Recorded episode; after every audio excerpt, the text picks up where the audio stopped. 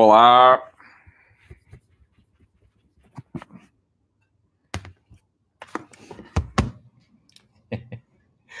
Olá, senhores todos bem-vindos a mais uma a mais um aulão de psicologia das nossas super live series, o décimo aulão de psicologia. Se estiverem me vendo bem, me ouvindo bem, me avisem aí através dos comentários.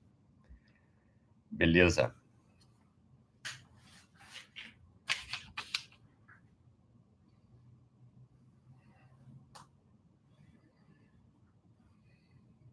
Boa noite. Se estiverem me vendo bem, me ouvindo bem, me avisem aí através dos comentários. Estão vendo bem? Ouvindo bem? Que bom. Ótimo. Deixa eu só dar um minutinho aqui, só para estabilizar a transmissão.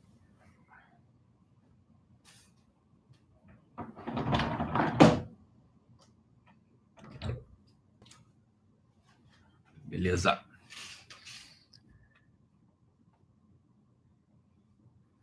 Tá ótimo, que bom. Então voltamos aqui hoje, dia 19 de março. É, bem, para quem está ouvindo, para quem está assistindo a gente ao vivo aí, sempre melhor a experiência de assistir ao vivo, mas quem está assistindo depois na gravação acaba dando na mesma, né? É, beleza, ótimo. Deixa eu falar uma coisa com vocês.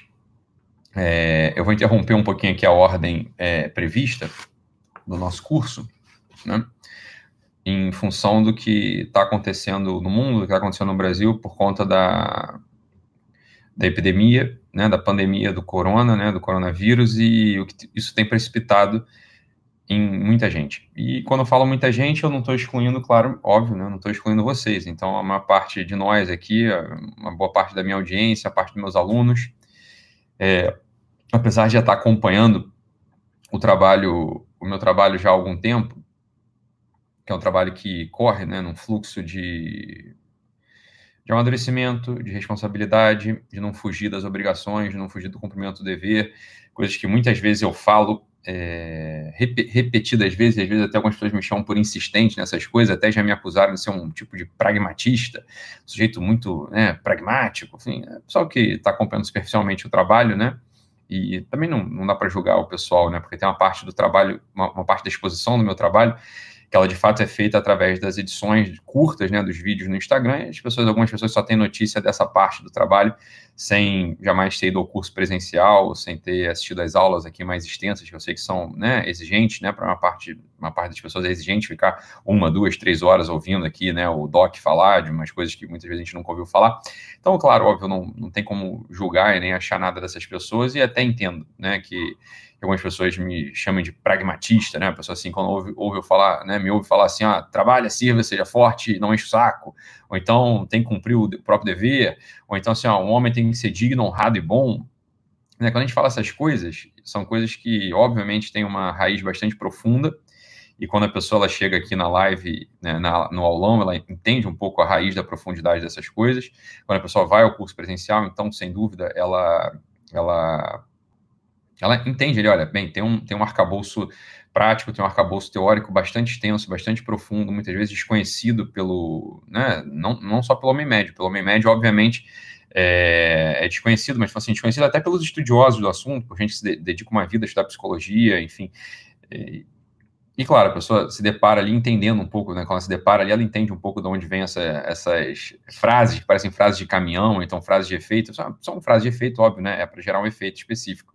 Então, e não se pode dizer que o efeito não tem sido, a, a contento não tem sido cumprido. A gente vê se um milhão de pessoas que seguem lá no Instagram, e um milhão de pessoas seguem, né? Mas é claro que o impacto do que a gente fala bate, são 30 milhões, 40 milhões de pessoas por semana sendo impactadas pelas coisas que a gente fala, pelo conteúdo que, que, eu, que a gente produz. Quando eu falo a gente, sou eu e minha equipe, né? Então, uma parte do trabalho, quer dizer, a, a parte do trabalho conceitual teórica, enfim, tudo, tudo né, acaba sendo produzida por mim, mas é claro, tem uma equipe imensa por trás que vai recortando e dando design, fazendo edição e pensando em como encaixar aquilo ali no momento oportuno. Então, é claro, tem um monte de gente que está trabalhando nisso aí, por isso que eu falo a gente, né? Não é falsa modéstia, porque é a realidade do, do trabalho. Então, é, quando as pessoas acusam assim um certo pragmatismo político, um certo pragmatismo político, não, pragmatismo político é o nome do site, tá? Um certo pragmatismo, né, teórico, enfim, é porque não estão nem um pouco interessadas em saber do, das coisas que a gente tem para falar mesmo. Né? Então, é, é, vocês não, vocês são diferenciados, vocês estão aqui, né, sei lá, no, numa quinta-feira, nove da noite, é, querendo saber um pouco mais. E, e eu resolvi interromper um pouco a sequência expositiva que eu tinha previsto para as aulas, por conta desse, dessa pandemia aí, né? Por conta disso que tem acontecido. E tem acontecido em muita gente, como eu dizia, né? Gente que, inclusive, está acompanhando o trabalho aí já há bastante tempo. É... é normal. Então, é normal que esteja acontecendo, porque existe uma. Existe um algo, existe um algo, um, um, uma, uma, alguma coisa no homem que faz com que ele tenha, faz com que precipite no homem, não, homem, quando digo homem, é homem e mulher, né, claro, é, quando, quando eu caiu, uai, é, a gente pode enfrentar problemas técnicos hoje, né? Você vê que eu estou aqui, eu estou em casa e a internet aqui de casa ela não é, não é preparada para fazer uma transmissão assim, um upload com, né? Mas enfim, vamos tentar de qualquer mundo, né? É, voltou? Tá bom, não caiu não. Então é, o pessoal que está. Eu, eu, eu, só vou parar quando travar a minha, entendeu? Quando travar de vocês, vocês deem o um refresh aí, e vê se vai. Então voltando aqui é, voltando aqui ao assunto. Existe uma coisa, um algo dentro do homem que precipita nele um movimento, um movimento chamado medo. E eu queria falar dessa, dessa coisa hoje, dessa coisa chamada medo. É uma coisa que, a princípio, o medo ele não é negativo, o medo ele é uma defesa psíquica, o medo é uma coisa interessante, importante, no final contas, para o homem ter, para a mulher ter. É... Mas o medo ele pode ser um medo desordenado. E é disso que, a gente, que eu queria falar hoje, tá? Com vocês. Então, em primeiro lugar, é o seguinte: quem quiser, quem quiser estudar mais sobre esse assunto do medo, eu recomendo fortemente um autor português, é um teórico da, é, da psicologia, um autor português chamado Mário Gonçalves Viana.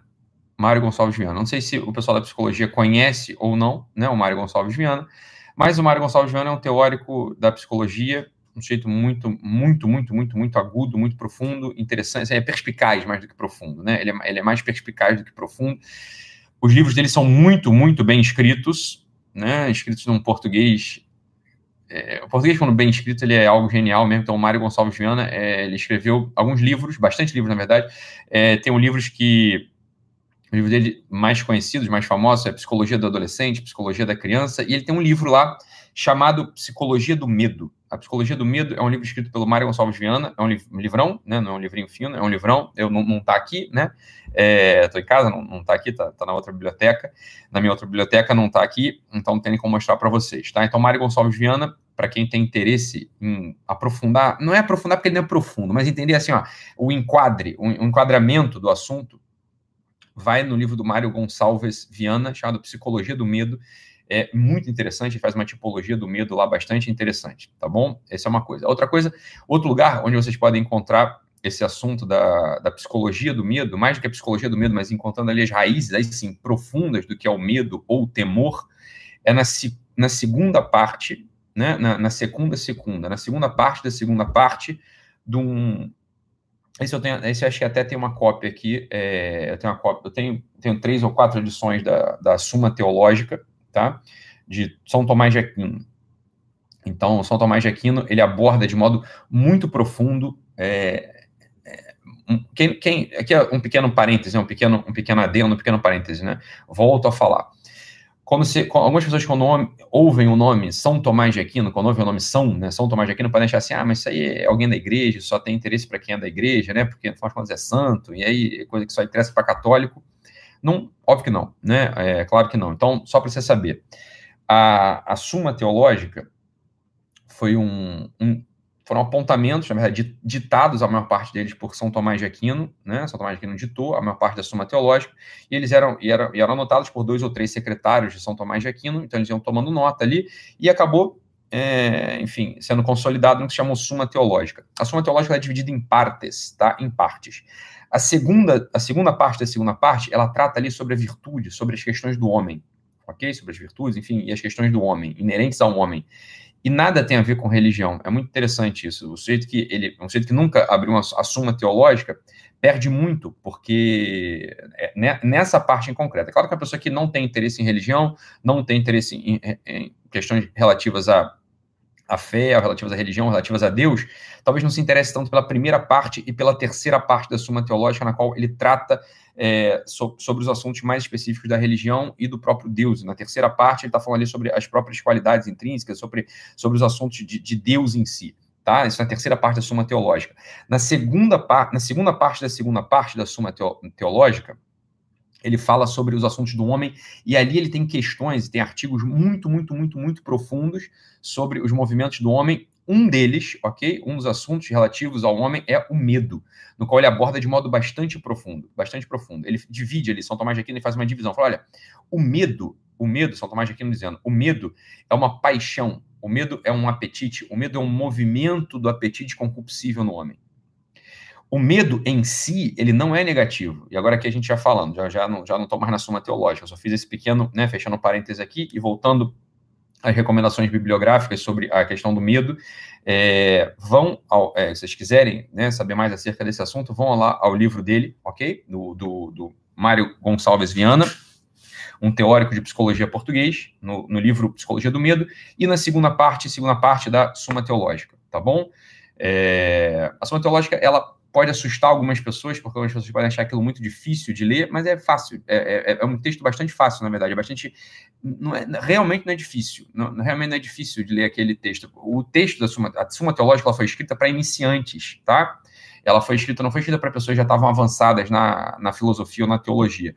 A Suma Teológica, bem, o próprio nome diz, a Suma é um, é um resumo um resumo, são apontamentos resumidos das questões fundamentais, das questões básicas, das questões mais importantes. E não é difícil realmente de ler, você precisa só se acostumar com aquele tipo de, de escrita, mas é, é muito claro, os textos são, o texto é muito, muito, muito cristalino. Então, não, não se acanhe, não se assuste, não tenha medo do texto, né? Porque, o, como o próprio São Tomás ele define, fala, olha, mas na verdade é uma, uma definição mais antiga até do que o próprio São Tomás, né? Mas assim, ele define o medo, né? Qual que é o objeto do medo? Qual que é o objeto próprio do medo? As pessoas têm medo, né? Do que, que a gente tem medo? A gente tem medo de um mal, né? Um mal futuro que a gente acha que não pode evitar. Um mal futuro inevitável, né? Isso é, isso é em geral, isso aí é o objeto do medo, né? O que que o medo, o que que precipita na gente o medo? Né? O que, que precipita na gente? O que, que precipita nos homens o medo? O medo é precipitado nos homens, nas mulheres, é óbvio, né? não vou ficar repetindo homens e mulheres, vocês já, já entenderam. Né? Quando fala homem, está falando do gênero. É, o, o, o, medo ele é precipitado na gente quando a gente está olhando, quando a gente olha, quando as pessoas olham para um mal, um mal próximo que não se pode evitar. Né? Um mal próximo que a pessoa acha que não pode evitar. Ela não pode evitar e ela considera aquilo mal por quê? Bem, por dois motivos básicos, né? Por dois motivos principais. Primeiro, o primeiro é o seguinte: olha, os motores do medo, as causas do medo, né? Os motores ou as causas do medo são, anote aí, são o amor e a impotência. O amor e a impotência são as causas, são os motores que fazem com que a gente tenha medo. Ítalo, parece uma coisa bastante esquisita, assim, como é que como o amor ele pode ser a causa do medo? E aqui a gente já começa a entrar no tema, a gente começa a entrar na mensagem própria desse aulão aqui, que eu resolvi quebrar um pouco a sequência, porque eu quero, eu quero, eu quero falar com vocês, quero me comunicar com vocês nesses tempos de crise, né? Nesses tempos onde muita gente está com medo né, por causa do coronavírus, por causa do Covid-19. Então é importantíssimo a gente pegar esse gancho para a gente poder entender esse movimento que acontece na alma de muita gente. Então, o medo, a primeira causa do medo é o amor. A primeira causa do medo é o amor. Como assim a primeira causa do medo é o amor, Ítalo? Não entendi, parece o contrário, né? Parece que o medo não tem nada a ver com o amor. Eu falei, não. É... Pensa, pensa bem, pensa bem. De que coisas a gente tem medo? Né? A gente vai ter medo de um desemprego, né? A pessoa tem medo de ficar desempregada. A pessoa ela tem medo de, de, de, de tomar um chifre, sei lá, né? De, de ser abandonada por uma mulher, de ser abandonada por um homem. A pessoa tem medo, sei lá, a pessoa tem medo de a gente vai enumerando aí os medos que você tem na sua vida. Você tem vários medos, as pessoas, têm, as pessoas em regra têm muitos medos. E tem medos por quê? Tem medos por quê? Porque, bem, porque elas amam alguma coisa que elas podem perder. Não é isso? Então, a primeira coisa que a gente precisa comunicar aqui, que a gente precisa entrar aqui no veio, da, no veio dessa aula, é o seguinte: olha, o medo, o medo em si, ele não é ruim. Não é nem um pouco ruim. O medo em si, no final das contas, ele pode ser um sinal de que você tem esses apetites aí, que você tem uma certa força, que você tem ainda algum tipo de critério bem definido na tua cabeça. Né? Então, a primeira coisa que a gente precisa para pensar é o seguinte: olha, eu escrevi isso num, num story esses dias, ou sei lá, foi numa publicação. Falei o seguinte: olha, calma. Cultivar o medo desse negócio do coronavírus por duas ou três horas é absolutamente normal e não é ruim. Falar, é bom. O que, que é o medo, em primeiro lugar? O medo, em primeiro lugar, é um sistema de hierarquia. Quando o medo ele aparece, ele aparece para você, ele aparece para gente, quando o medo ele aparece na nossa vida, é um sinal, é um alerta, é um, é um sino, é uma chamada, é dizer o seguinte, meu filho, lembra de uma coisa na tua vida. Você ama algumas coisas que talvez elas estivessem esquecidas por aí. Você ainda é capaz de amar. Você ama ainda certas coisas. Talvez você estivesse um pouco esquecido. Talvez você estivesse levando a vida em toque de caixa. Talvez você estivesse é, ligado no automático. Talvez você tivesse, né, lá, um pensamento infantil ou fantasioso. Mas não, o medo, ele desperta na gente algo que talvez esteja esquecido dentro da gente mesmo, que é uma certa capacidade que a gente tem de amar. Quando a gente nota, por exemplo, que tem uma epidemia de coronavírus, e a gente começa a ver assim: olha, o pessoal lá na Itália tá morrendo, o pessoal lá na China tá morrendo, o Irã, porra, pegou o Irã, a coisa tá chegando aqui, tá invadindo, tá na Áustria, Alemanha, pegando Madrid, caramba, a Espanha tá sendo tomada pelo, pelo, pelo vírus, chegou, na, chegou em Portugal, chegou na cidade, chegou na cidade aqui, bem, a cidadezinha que eu moro, tem um caso já de coronavírus. As pessoas começam a ficar com medo. O que, é esse medo, em primeiro lugar? Em primeiro lugar, a coisa é a seguinte: olha, olha para esse medo, olha para esse movimento que apareceu dentro de você e não rechace isso não rechace. Essa é a primeira coisa sobre o medo que a gente precisa falar aqui.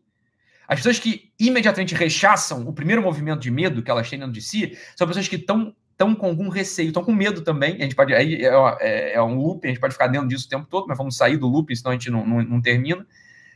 A pessoa está com algum receio, ela está com medo, ela está com pavor de encontrar dentro de si quais são as coisas que ela de fato ama. Quais são as coisas que ela de fato ama? O que que você ama? Essa é a coisa. O que que você teme? É o que você ama. Vamos, vamos entender essa representação aqui. Ó. O que que você teme? Quais são, qual o teu medo? O que que aconteceu em você para você ficar com medo? Nessa crise agora, né? Crise global, sei lá, o pessoal gosta de falar isso. É a crise global. As pessoas morrendo, as pessoas dentro de casa, as pessoas com máscara, as pessoas não se cumprimentam, as pessoas é, não estão indo trabalhar, as pessoas estão, sei lá, em férias é, compulsórias. E aí, aí pode precipitar numa grande parte das pessoas esse movimento chamado medo. O medo, como eu falei, volta, agora volta e vamos fazer o exercício aqui. O medo, ele é um sinal de que o teu sistema, o teu sistema de amor, ele está de pé. O medo é um precipital, é, é, um precipital. O medo é um sinal de que o teu sistema de amor ele está de pé. E aí o sujeito ele pode ter medo de não conseguir rascunhar, não conseguir escrever no papel o motivo do medo dele. Esse segundo medo, que é o medo de apontar os seus medos, o medo de apontar os medos, ele aparece por uma constatação de amor. Entenda isso aqui, preste atenção nisso aqui, ó. Parece difícil, mas não é. Então, olha só. Algumas pessoas têm medo de dizer que tem medo. Esse medo de dizer que tem medo é um abandono da sua hierarquia de amor. Ele não ele está ele tá ele tá abandonando a hierarquia de amor dele. Por que, que isso aparece? E aqui a gente precisa evocar Camões naquela frase, naquela, naquele verso dele, talvez seja um dos versos mais geniais de toda a poética mundial, no qual ele explica, ele fala o seguinte para a gente, olha só, transforma-se, anota isso aí, lembra, né? Transforma-se o amador na coisa amada. O jeito que ama alguma coisa, ele vai acabar se transformando naquela coisa. O jeito que ama alguém, ele acaba se transformando naquele alguém. O jeito que ama um ideal, ele acaba se transformando naquele ideal. O o amor é o que te transforma. O amor é o que faz com que você seja o que você é. Aquilo que você ama é aquilo que você vai se tornar. Aquilo que você ama é aquilo que você vai se tornar. Ponto. Em que que a gente está se transformando? O que que a gente, ó, para onde você quer saber o seguinte, olha, para onde é que tem na minha biografia? Para onde é que tem na minha história? O que que eu vou me tornar? O que que eu vou, o que que, o que que vai acontecer comigo? Quando no final de tudo, quando ao fim e ao cabo da nossa vida, a gente olhar para a nossa história, a gente olhar para aquilo que a gente construiu, para aquilo que a gente fez, para aquilo que a gente de fato é, a gente vai notar o seguinte: a gente é aquilo que a gente amou. A gente é aquilo que a gente amou. E esse é o medo, esse é o medo contemporâneo. É a gente, ao rascunhar os nossos medos, portanto, os nossos amores, ao rascunhar os nossos medos, a gente descobrir que a gente é mais fútil do que um papel de pão da padaria da esquina. A gente é mais fútil que o papel de pão na padaria da esquina. A gente vai se transformar em futilidade. O que, que a gente ama? O que, que a gente ama? Às vezes é difícil falar o que, que a gente ama. Então, olha, esses momentos são excelentes para a gente. Porque a gente vai fazer o seguinte: olha, a gente vai ser obrigado a declarar aquilo que a gente ama, a gente vai ser obrigado a falar sobre o que a gente ama a partir do medo que é precipitado dentro da gente. Fala, do que, que a gente está com medo? Eu tô com medo, Ítalo, de não ter dinheiro, porque eu vou ser mandado embora por causa dessa crise ma maldita. Fala, Boa! Então você ama o dinheiro. Você vai se transformar em dinheiro. Você vai se transformar em dinheiro. Fala, olha, é o problema seguinte, é que dinheiro é um meio, não é o fim. O dinheiro ele serve para você ter algumas coisas, não para você, não, pra, não serve para nada. O dinheiro serve para você ter algumas coisas, para você poder ter um mínimo de conforto, para você poder comprar livros, estudar, para você poder ir ao baile, para você poder comprar roupa, para você poder ter uma vida mais confortável com sua família. Você... Ah, o dinheiro serve para essas coisas. Só se realiza quem tem dinheiro? Essa é uma pergunta que você vai fazer. Olha, você tem que ver, você tem que investigar isso, você tem que fazer, assim, ó, é um autoexame. Não é autoterapia, isso é autoexame. Isso é um autoexame. Olha, eu tô com medo de quê? Eu tô com medo de quê nessa, nessa crise global? Não, então eu não tô com medo de, de perder dinheiro, não, meu filho. Eu tô com medo. Então, você tá sendo muito trivial aí. Eu tô com medo de ficar doente e morrer. Olha que interessante isso. Eu tô com medo de ficar doente e morrer. Fantástico. Fantástico. Esse é o medo precipitado na maior parte das pessoas mesmo, nessa crise global. Né? Você, olha, você tá com medo de quê? Bem, eu tô com medo de morrer. Eu tô com medo de morrer. Eu tô com medo de, de, de ficar doente, ir para um hospital, chegar no hospital, não ter leito de, de CTI se eu precisar, não, não receber o atendimento médico da rede pública ou privada e morrer. Né? Morrer com falta de ar, sei lá. Eu tô com medo disso, Ítalo. Não é assim que as pessoas morrem com esse, com esse vírus, não é um vírus que tem um receptor pulmonar e a pessoa vai ter uma insuficiência, a pessoa pode ter uma, uma, uma insuficiência é, respiratória, é, pode ter uma, uma, pode precipitar uma insuficiência respiratória e morrer com falta de ar. Não é isso? Né? Não, é, não, é, não, é esse, não é isso que o vírus causa, então é disso que eu estou com medo. Olha que interessante, olha que interessante. Isso aqui é um sinal para você, meu amigo. Isso é um sinal que você tem que agradecer. Ó, você tem que, de verdade, de verdade, você tem que agradecer a Deus. Né? Ou se você não tem Deus, agradece ao universo, sei lá. Não tem universo, também você agradece a nada. Você só fala só, pô, que bom que eu tive essa sacada, esse insight. Eu percebi o seguinte, falou, porra, eu tava levando a minha vida para uma vida de amor. Presta atenção nisso aqui. Uma vida de amor. O que, que eu estou amando? Se eu tenho medo de morrer, se eu tenho medo de morrer doente, a minha vida é o seguinte: olha, eu estou me transformando em saúde. Eu tô, eu tô amando a saúde. A saúde talvez seja o bem que está acima de todos os outros bens da minha vida. Olha, a saúde, ela é um bem secundário. Entenda isso. A saúde é um bem secundário. A saúde é uma coisa que você, não sei se você está informado disso, você não vai ter por muito tempo.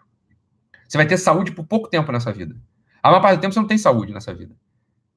Ou, se não é na maior parte do tempo, na parte final da tua vida você não tem saúde. Por definição, você não vai ter saúde na parte final da tua vida. Porque o final da tua vida é a perda da saúde. Isso que define a morte, inclusive, né? Você perdeu a saúde, você morre. Por definição, por definição, no limite da tua vida, você vai perder esse bem que talvez seja o que você ama. E quando você chegar ao final da sua vida, quando você chegar assim, ó, sei lá, pode ser agora, pode ser depois de amanhã, pode ser com coronavírus, pode ser com um acidente de carro, pode ser com câncer, pode ser com. as causas de morte. Por que, por que as pessoas, do que as pessoas morrem? As pessoas morrem disso, né? Elas perdem a saúde, ou perde por três meses, quatro meses, dois anos, três anos, ou por dois segundos, três segundos, a pessoa perde a saúde por um tempo. Então, já esteja informado disso. Já esteja informado disso de agora. Medite sobre esse negócio. Medite sobre isso. Medite verdadeiramente sobre isso. Fala, olha, eu estou desejando ter algo na minha vida. Eu estou desejando, eu amo o bem-estar físico, eu amo a saúde corporal, e talvez a saúde corporal seja o meu maior valor. Fala, mas que loucura uma vida vivida assim. Por quê que é uma loucura uma vida vivida assim? Por que é uma loucura uma vida vivida? Responde você. Responde você por que é uma loucura uma vida vivida assim. Uma vida vivida assim é uma loucura porque você vai, você vai é o seguinte, olha, transforma-se o amador na coisa amada. Né? Você vai se transformar em saúde. Só que, por definição, no limite da tua vida, você vai ter um contraste entre aquilo que você desejou, que você amou, e aquilo que você vai estar tá perdendo. É claro que vai bater um desespero no final da tua vida. Porque você se exercitou durante toda uma vida, para amar a tua composição física. Fala, que loucura, hein? É claro, é claro que isso vai levar ao desespero final. A gente já viu que a saúde ela não é um bem, não é o maior bem. A saúde é assim, olha, bem, beleza, é bom ter saúde, sei lá, acho que é bom, é bom, é melhor ter saúde que não ter. Se você pode, então tenha. Agora, se essa crise, se essa crise sanitária global, né, ela, tá te, ela te dá medo, você tá com medo de morrer, porra, você tem que assim, ah, mas que bom, que bom, pessoalmente falando, que bom. Porque eu não vou mais ser pego de surpresa. Eu notei que eu estava conduzindo uma vida inteira. Eu notei que eu estava conduzindo uma vida inteira para amar uma coisa que não é amável em si. Amar uma coisa que não é amável em si. Eu não posso me transformar num homem saudável ao fim e ao cabo, porque eu morro. eu morro. E a morte é justamente o quê? A morte é a denúncia disso. A gente não sabe, a gente não sabe muito para perceber esse negócio, mas a gente se esquece. O homem é aquele bicho que esquece das coisas fundamentais. O homem é um animal que esquece. Por definição, a gente se esquece das coisas fundamentais. Então, assim, ó, a gente se esquece, ó, por mais que tenham pessoas ao nosso redor que a gente já viu morrer, a gente se esquece desse, desse, desse detalhe final. Que é o seguinte: olha, no fim vai ser tirado a saúde de você. Você vai perder a saúde. Isso é a definição da morte. E o homem é um ser mortal. O corpo do homem é mortal. A gente morre. O nosso corpo ele perece. Ah, beleza? Né? Então, pronto. Eu já vi assim, ó, se eu tô com medo, se eu tô com um terror pânico, se eu tô com um terror pânico de ir pro CTI e não ter leito de internação para mim e morrer, eu falo, olha, então você saiba, esse medo tá denunciando um amor impróprio. Ele tá denunciando um amor que não é digno. Ele está denunciando um objeto amoroso que não é digno. Você está se transformando em algo que é incompatível, presta atenção, que é incompatível com a sua natureza. Você está se transformando. Né? Você vai acabar se transformando num homem. É um homem que deseja saúde acima de tudo. Pronto, já entendemos aqui. Falou, olha, não, então, eu, o medo que eu tenho nessa crise global é, não é morrer, eu morrer. Não sou eu morrer, não é eu morrer eu tô com medo dessa crise global, que que eu, por que, que eu tô apavorado? Por que eu tô com medo? Por que eu tô com medo aqui? Eu tô com medo dos meus entes queridos ficarem doentes e morrerem. Eu tô com medo dos meus entes queridos morrerem, eles ficarem doentes e, e sofrerem. porra, já é um, já é um, assim, já é uma escala, né? Você está escalando para um lugar mais certo, por assim dizer. Mais, mais, certo em que sentido? Não é certo como quem está querendo é, doutrinar ou querendo é, impor uma verdade extrínseca, não. Mas certo em que sentido? Preste atenção nisso aqui, olha. Quando o medo que eu tenho, quando o medo que eu tenho é o medo de um filho meu adoecer e eu, eu, eu não, fazer não poder fazer nada por ele, esse já é um medo que vem, um, vem é do mesmo lugar, é o amor e a impotência, que é a segunda causa do medo. É a segunda causa do medo. Né? São as duas causas do medo, é o amor e a impotência. Tá? Agora, mesmo assim, olha, quando eu olho para uma situação dessa, uma, um filho meu, um pai, um avô, um velhinho, o medo que eu tenho é das pessoas morrerem. É isso que está tomando o meu tempo, é isso que está tomando o meu dia, isso está me deixando ansioso, está me deixando agoniado, está me deixando com temor, isso que está me deixando é, com estupor, isso está me deixando, é, sei lá, eu estou meio apático, eu estou meio assustado, eu estou meio é, anestesiado, porque eu, tô, eu não sei o que fazer, eu estou preocupado. Eu estou preocupado com a saúde física, no final das contas, dessas pessoas. Fala, entenda o seguinte, ó, já, já, é uma progressão. Você já não está mais olhando só para si, agora você está olhando para o outro. Fala, porra, beleza, você já está amando uma outra pessoa. Fala, interessante, amar uma pessoa já é um movimento mais próprio da alma humana. Já é um movimento mais próprio do espírito. Já é um movimento que tem mais substância. Você está amando uma outra pessoa, está preocupado com o bem-estar dela. Agora, você também não estava informado de que essa pessoa ia morrer? Você não estava informado? Você não sabia que teu pai ia morrer? Você não sabia que a tua mãe ia morrer? Você não sabia que teu avô ia morrer? Você não estava informado disso?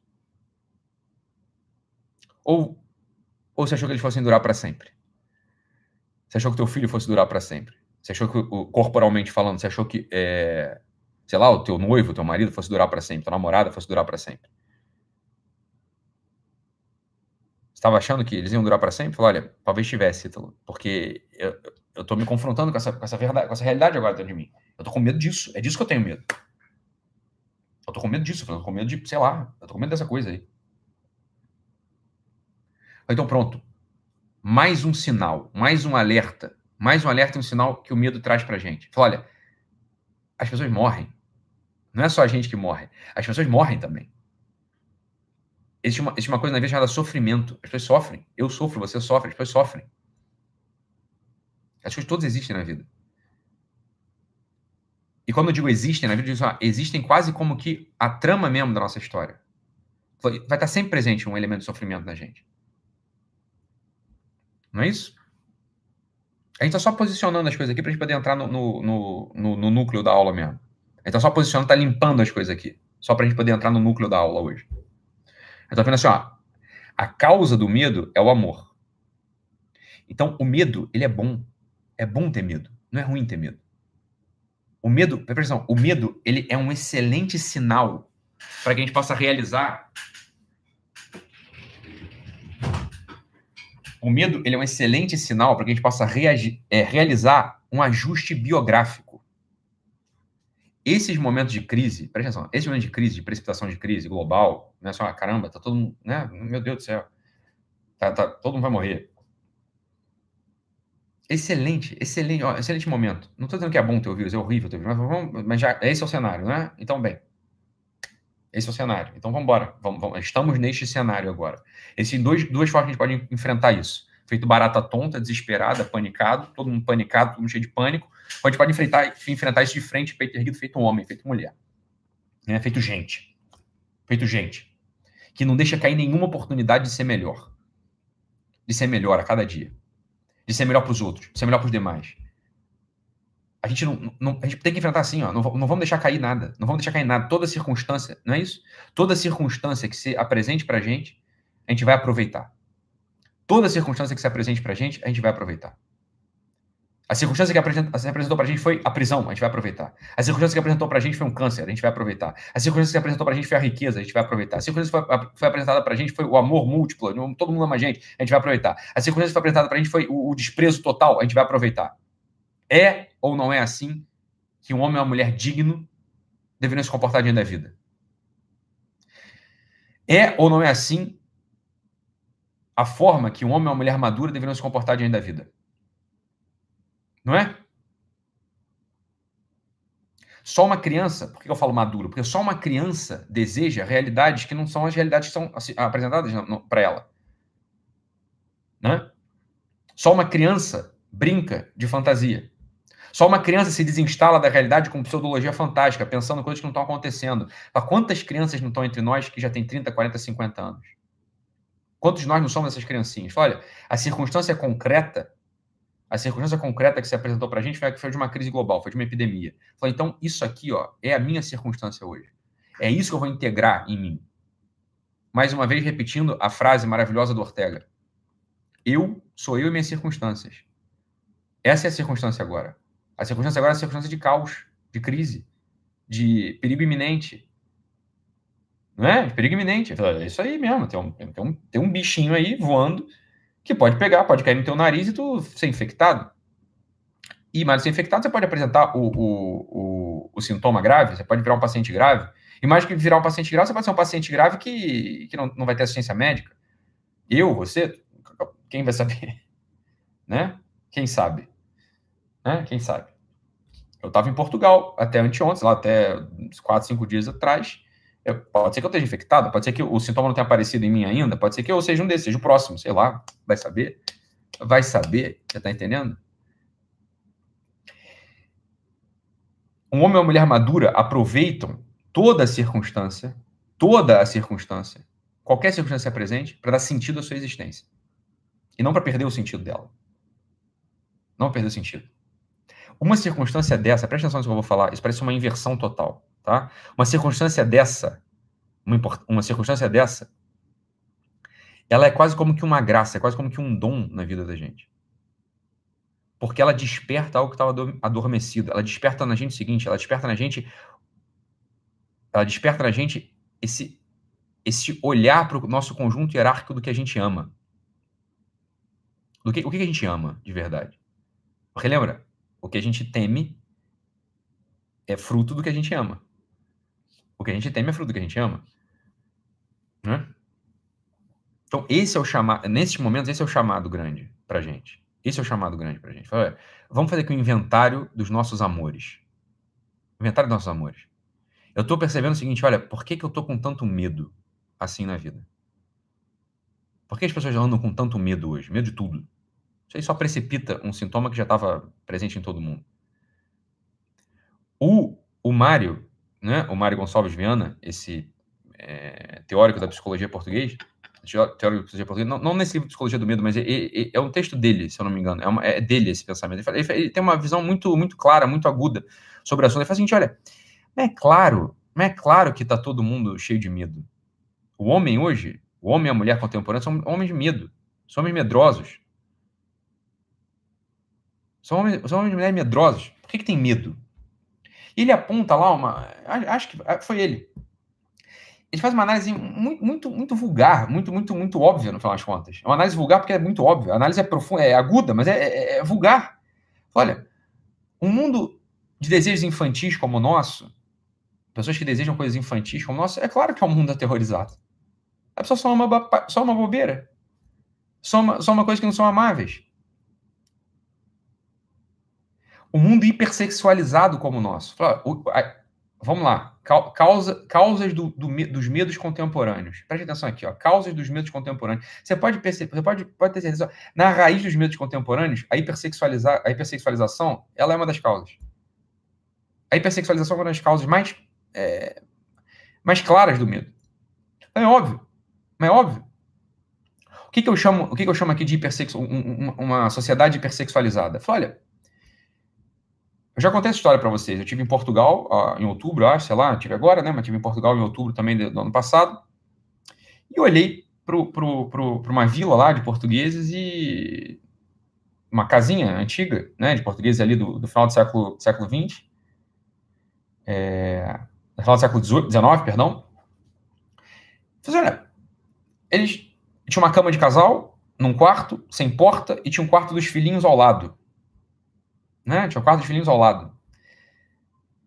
E, e, era, e, aquela casa, em concreto, era uma família que tinha cinco, seis filhos, eu acho. Era uma família que tinha muitos filhos. Então, se tinha muitos filhos, é porque eles namoravam, né? O casal namorava à noite, né? Provavelmente à noite, não sei. Namorava à noite. Eles tinham relação sexual. Agora, que, qual era a qualidade dessa relação sexual? A qualidade dessa relação sexual é uma qualidade normal. Né, para assim dizer, o que é o normal? O normal é o seguinte, olha, sei lá, não dá para ficar três horas transando, não dá para é, transar em todas as posições, não dá para é, fazer exigências é, múltiplas aqui para o parceiro. É a coisa da potência sexual, né? Tá, superpotência, malabarismos, etc. Essa coisa não se apresenta para eles. Então, obviamente, obviamente aquilo não é uma coisa amável. Amável no que sentido de ficar mas será que a minha potência tá boa? Mas será que é, eu, tô, eu tô atendendo a expectativa? Mas será que não sei o quê? Mas será que. Atendi consultório durante 10 anos, quase, né? Sei lá, deu quase 10 anos de atendimento consultório. Falei, a maior parte das pessoas que eu atendi tinha questões sexuais envolvidas ali na, na, na, na dinâmica do dia a dia delas. Né? Questões sexuais envolvidas. Ah, o desempenho não tá bom, o desempenho tá bom. Fala, olha, para pra olhar, um dos remédios mais vendidos no mundo chama-se Viagra. Viagra é um dos remédios mais vendidos do mundo. E as pessoas que. Vocês sabem disso, ó, entre 18 e 30 anos, muita gente toma Viagra. Homens de 18 a 30 anos tomar Viagra é uma coisa assim, olha, pode. Né, toma, né? Mas provavelmente é um problema que você tá, tá criando. A vez tá criança, se tivesse uma vida normal, né? Assim, uma vida normal, o sujeito lá da vila portuguesa que vai transar com a mulher uma vez por semana e tem que não pode demorar muito porque tem uns filhos do lado e, e, não pode fazer muito barulho porque a cama não tem porta no quarto e também não pode inventar muita posição porque não tem justamente porque não tem porta no quarto. Não é a questão, você tá entendendo? A pessoa não vai ficar envolvendo aquilo, a cabeça dela não vai ficar naquilo ali muito tempo. É óbvio que ela não vai querer se transformar. Olha, transforma seu amador na coisa amada, né? Você não vai querer se transformar numa máquina sexual né? Não, não, bobeira. Porque no limite, no limite, no limite, no final da tua vida, você não vai ser uma máquina sexual. Porra, se você dura muito tempo, tu não é uma máquina sexual, óbvio. É... Mas você não vai ser um performista sexual. Essa hipersexualização do mundo contemporâneo é uma das causas do, do medo. Desse medo assim, ó, total. Total, todo mundo tem medo de tudo. Todo mundo tem medo de tudo. Você está apavorado, atemorizado. Sabe uma coisa? Você, provavelmente você está atemorizado, você está apavorado, porque o teu conjunto de amores é um conjunto infantil. Você está amando coisas assim, ó, rasteiras. Ou tá amando coisas muito fúteis. Essa, é, essa, é uma, essa é a denúncia do medo. O medo ele denuncia a futilidade do amor. O medo ele sempre vai denunciar a futilidade do amor. A pessoa que tem medo, vive aterrorizada, a pessoa que ama pouco. Ou ama coisas pequenas. É duro falar isso, né? Porque você já se acusou que você tem medo. Então, no final das contas, assim, ó, não sou eu que estou denunciando, é o teu medo que está denunciando a má qualidade do seu amor. O medo está denunciando a má qualidade do seu amor. Tá?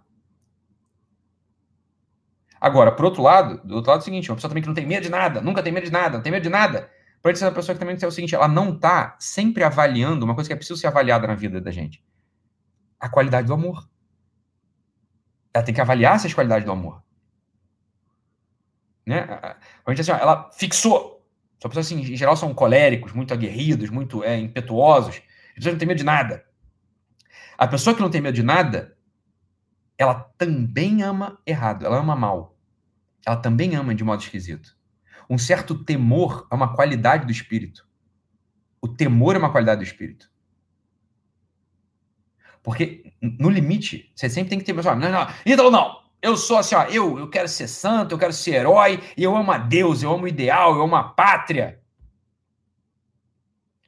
Fala, cuidado, porque se você ama com essa obstinação, se você acha que você ama, né? Se você tem essa, essa certeza obstinada, provavelmente você está deixando passar amores necessários na tua vida. Eu vou dizer com, com toda a certeza do mundo, você está sendo negligente em algum campo da tua vida. Negligente. Existe alguém que está precisando ser amado que você não está conseguindo olhar, porque você é obstinado. Existe alguma circunstância que está precisando amar que você não está amando, porque você está sendo obstinado. Existe alguma coisa no teu marido, no teu noivo, na tua namorada, é, na tua empresa que você não ama porque você é obstinado. E você deveria amar, por quê? Porque aquilo é a tua circunstância. Pá! O pânico, o, o medo com tudo e a ausência de medo, ambos, ambos, são faces da mesma moeda. Eles são faces da mesma moeda.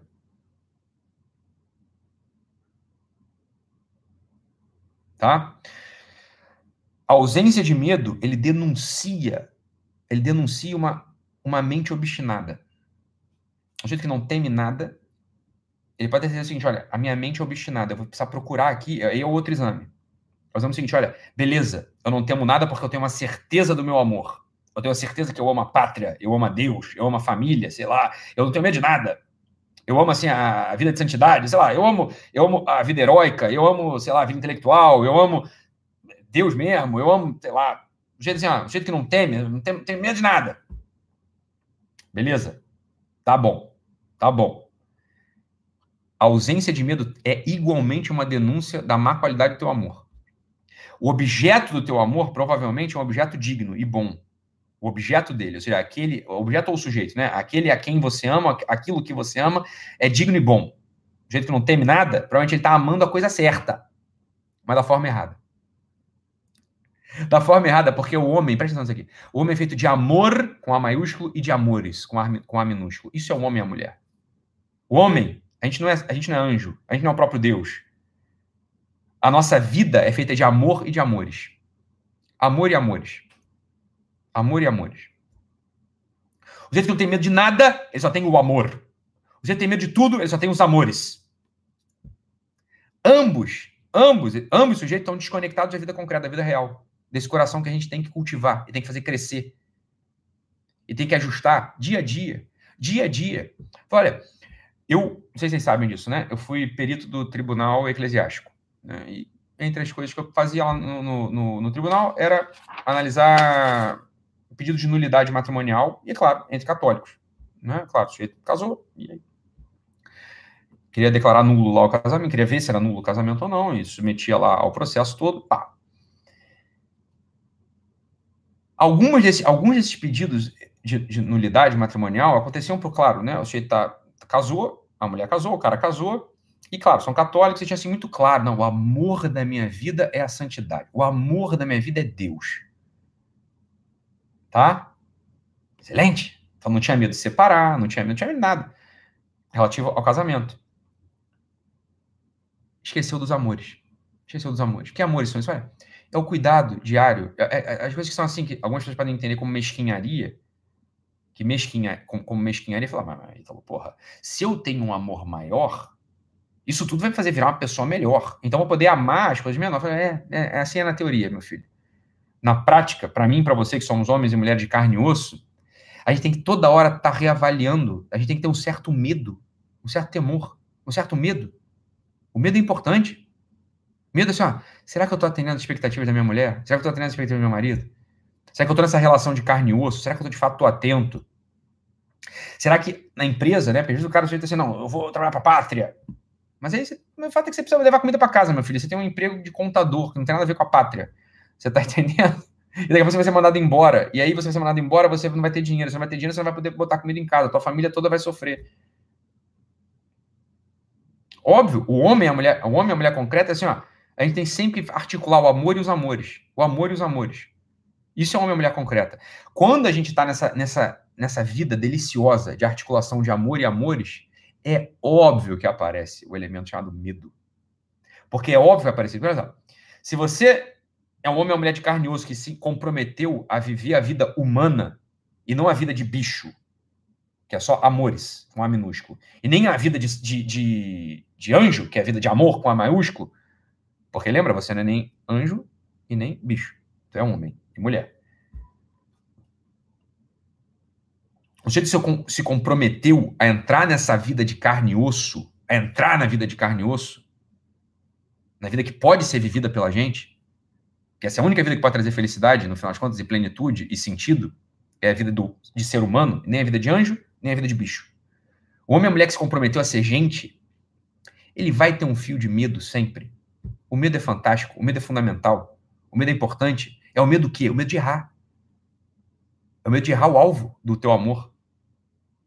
O medo de errar o alvo do amor é uma coisa que tem, tem, tem de algum modo sempre presente com a gente. Todo dia você tem que avaliar isso. Não é só o medo, os sujeitos obstinados, eles têm medo assim, ó, ah, mas aí, então, o meu medo é não amar a Deus. Eu sei, meu filho, eu sei que o teu medo é esse, é o que você está dizendo, que o teu medo é esse, mas, mas seja humilde, seja humilde e, e acompanhe, o, acompanhe o, o evangelista que falou para a gente, olha, meu filho, é que se você não ama ao homem, ao teu irmão que está do teu lado, que você vê, como é que você vai amar a Deus que você não vê? Não sou eu que estou falando isso, é o próprio evangelista que está falando esse negócio. Fala assim, é óbvio, é óbvio, mas isso é coisa óbvia.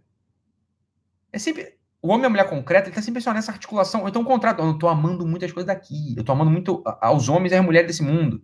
E aí, é claro, eu vou perder aqui. Eu vou perder aqui, pá, a visão do amor maior, que é a pátria, a, a, o meu ideal, é, sei lá, Deus mesmo, sei lá. Vou perder, vou perder essas. Vou perder essa, essa dimensão da vida. E claro, você tem, a gente vai ter medo disso. O homem e mulher concreta, a gente tem assim. O homem e mulher concreta se comprometeu a ser gente, ou seja, assim, ó, eu vou ter amor e amores Amor e amores. É disso que é feita a vida humana. Amor e amores. Amor e amores. Esse homem se comprometeu a essa vida concreta, ele vai ter medo, óbvio. É, é difícil mesmo. É medo, é medo. Eu não sei, eu não sei se eu tô, eu não sei se eu tô posicionando bem essa balança. Eu não sei se eu tô posicionando essa balança. Será que esse amor com a mãe está pesando demais e tá me fazendo assim ser uma pessoa que fria na caridade? Ou o contrário, será que a pessoa, eu estou amando os amores demais, estou sendo muito filantropo e pouco sobrenatural? Será que não é isso está acontecendo comigo? E daí se derivam, daí a gente pode notar assim, ó, daí vem todos os medos da gente. Daí tem que vir todos os medos. O medo, o medo é um grande, um grande norte para nossa vida. O medo ele não é ruim, ele não é mal. O medo é excelente. O medo é uma coisa, assim, o medo é um, é um bem para nossa história. O medo é um bem para gente ele é definitivamente um bem, porque o medo ele denuncia a tua escala de amor. O medo ele denuncia os teus valores amorosos. O medo ele denuncia aquilo que aquilo que está se tornando, meu Deus do céu. Aquilo que está se tornando. Porque é aquilo que você está amando. Por que eu tenho medo? Por que eu tenho medo? Olha, existe um medo legítimo no ser humano. Existe um entre todos os medos que é o medo legítimo no ser humano.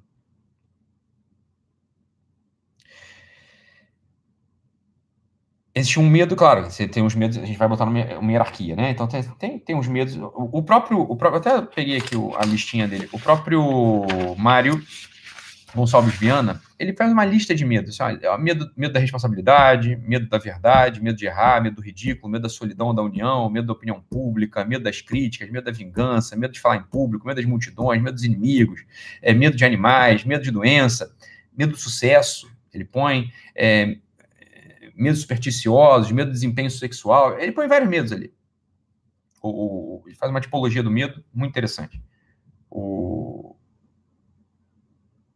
o Mário Gonçalves Viana, ele não, ele não, ele não, como eu disse, ele é muito agudo na análise, mas ele não é profundo. Ele não, ele não aprofunda na análise, ele, ele não consegue dar uma, uma clareza, ele não agrupa esses medos de modo claro, tá? Ele não, não, não agrupa esses medos de modo claro. Mas assim, esse é um medo muito básico, muito básico, muito primitivo que a gente tem, que são os medos físicos, medo de dor física, medos, são os medos primitivos. Olha, são medos, medos, medos normais que o ser humano vai ter. Isso pode, isso pode ocupar nossa cabeça, os medos físicos, né? Medo de, medo de ter dor, medo de perder a saúde. É, são medos primitivos que você vai ter. Isso não adianta. Você pode ter esses medos, tá? O medo, você pode ter esses medos aí.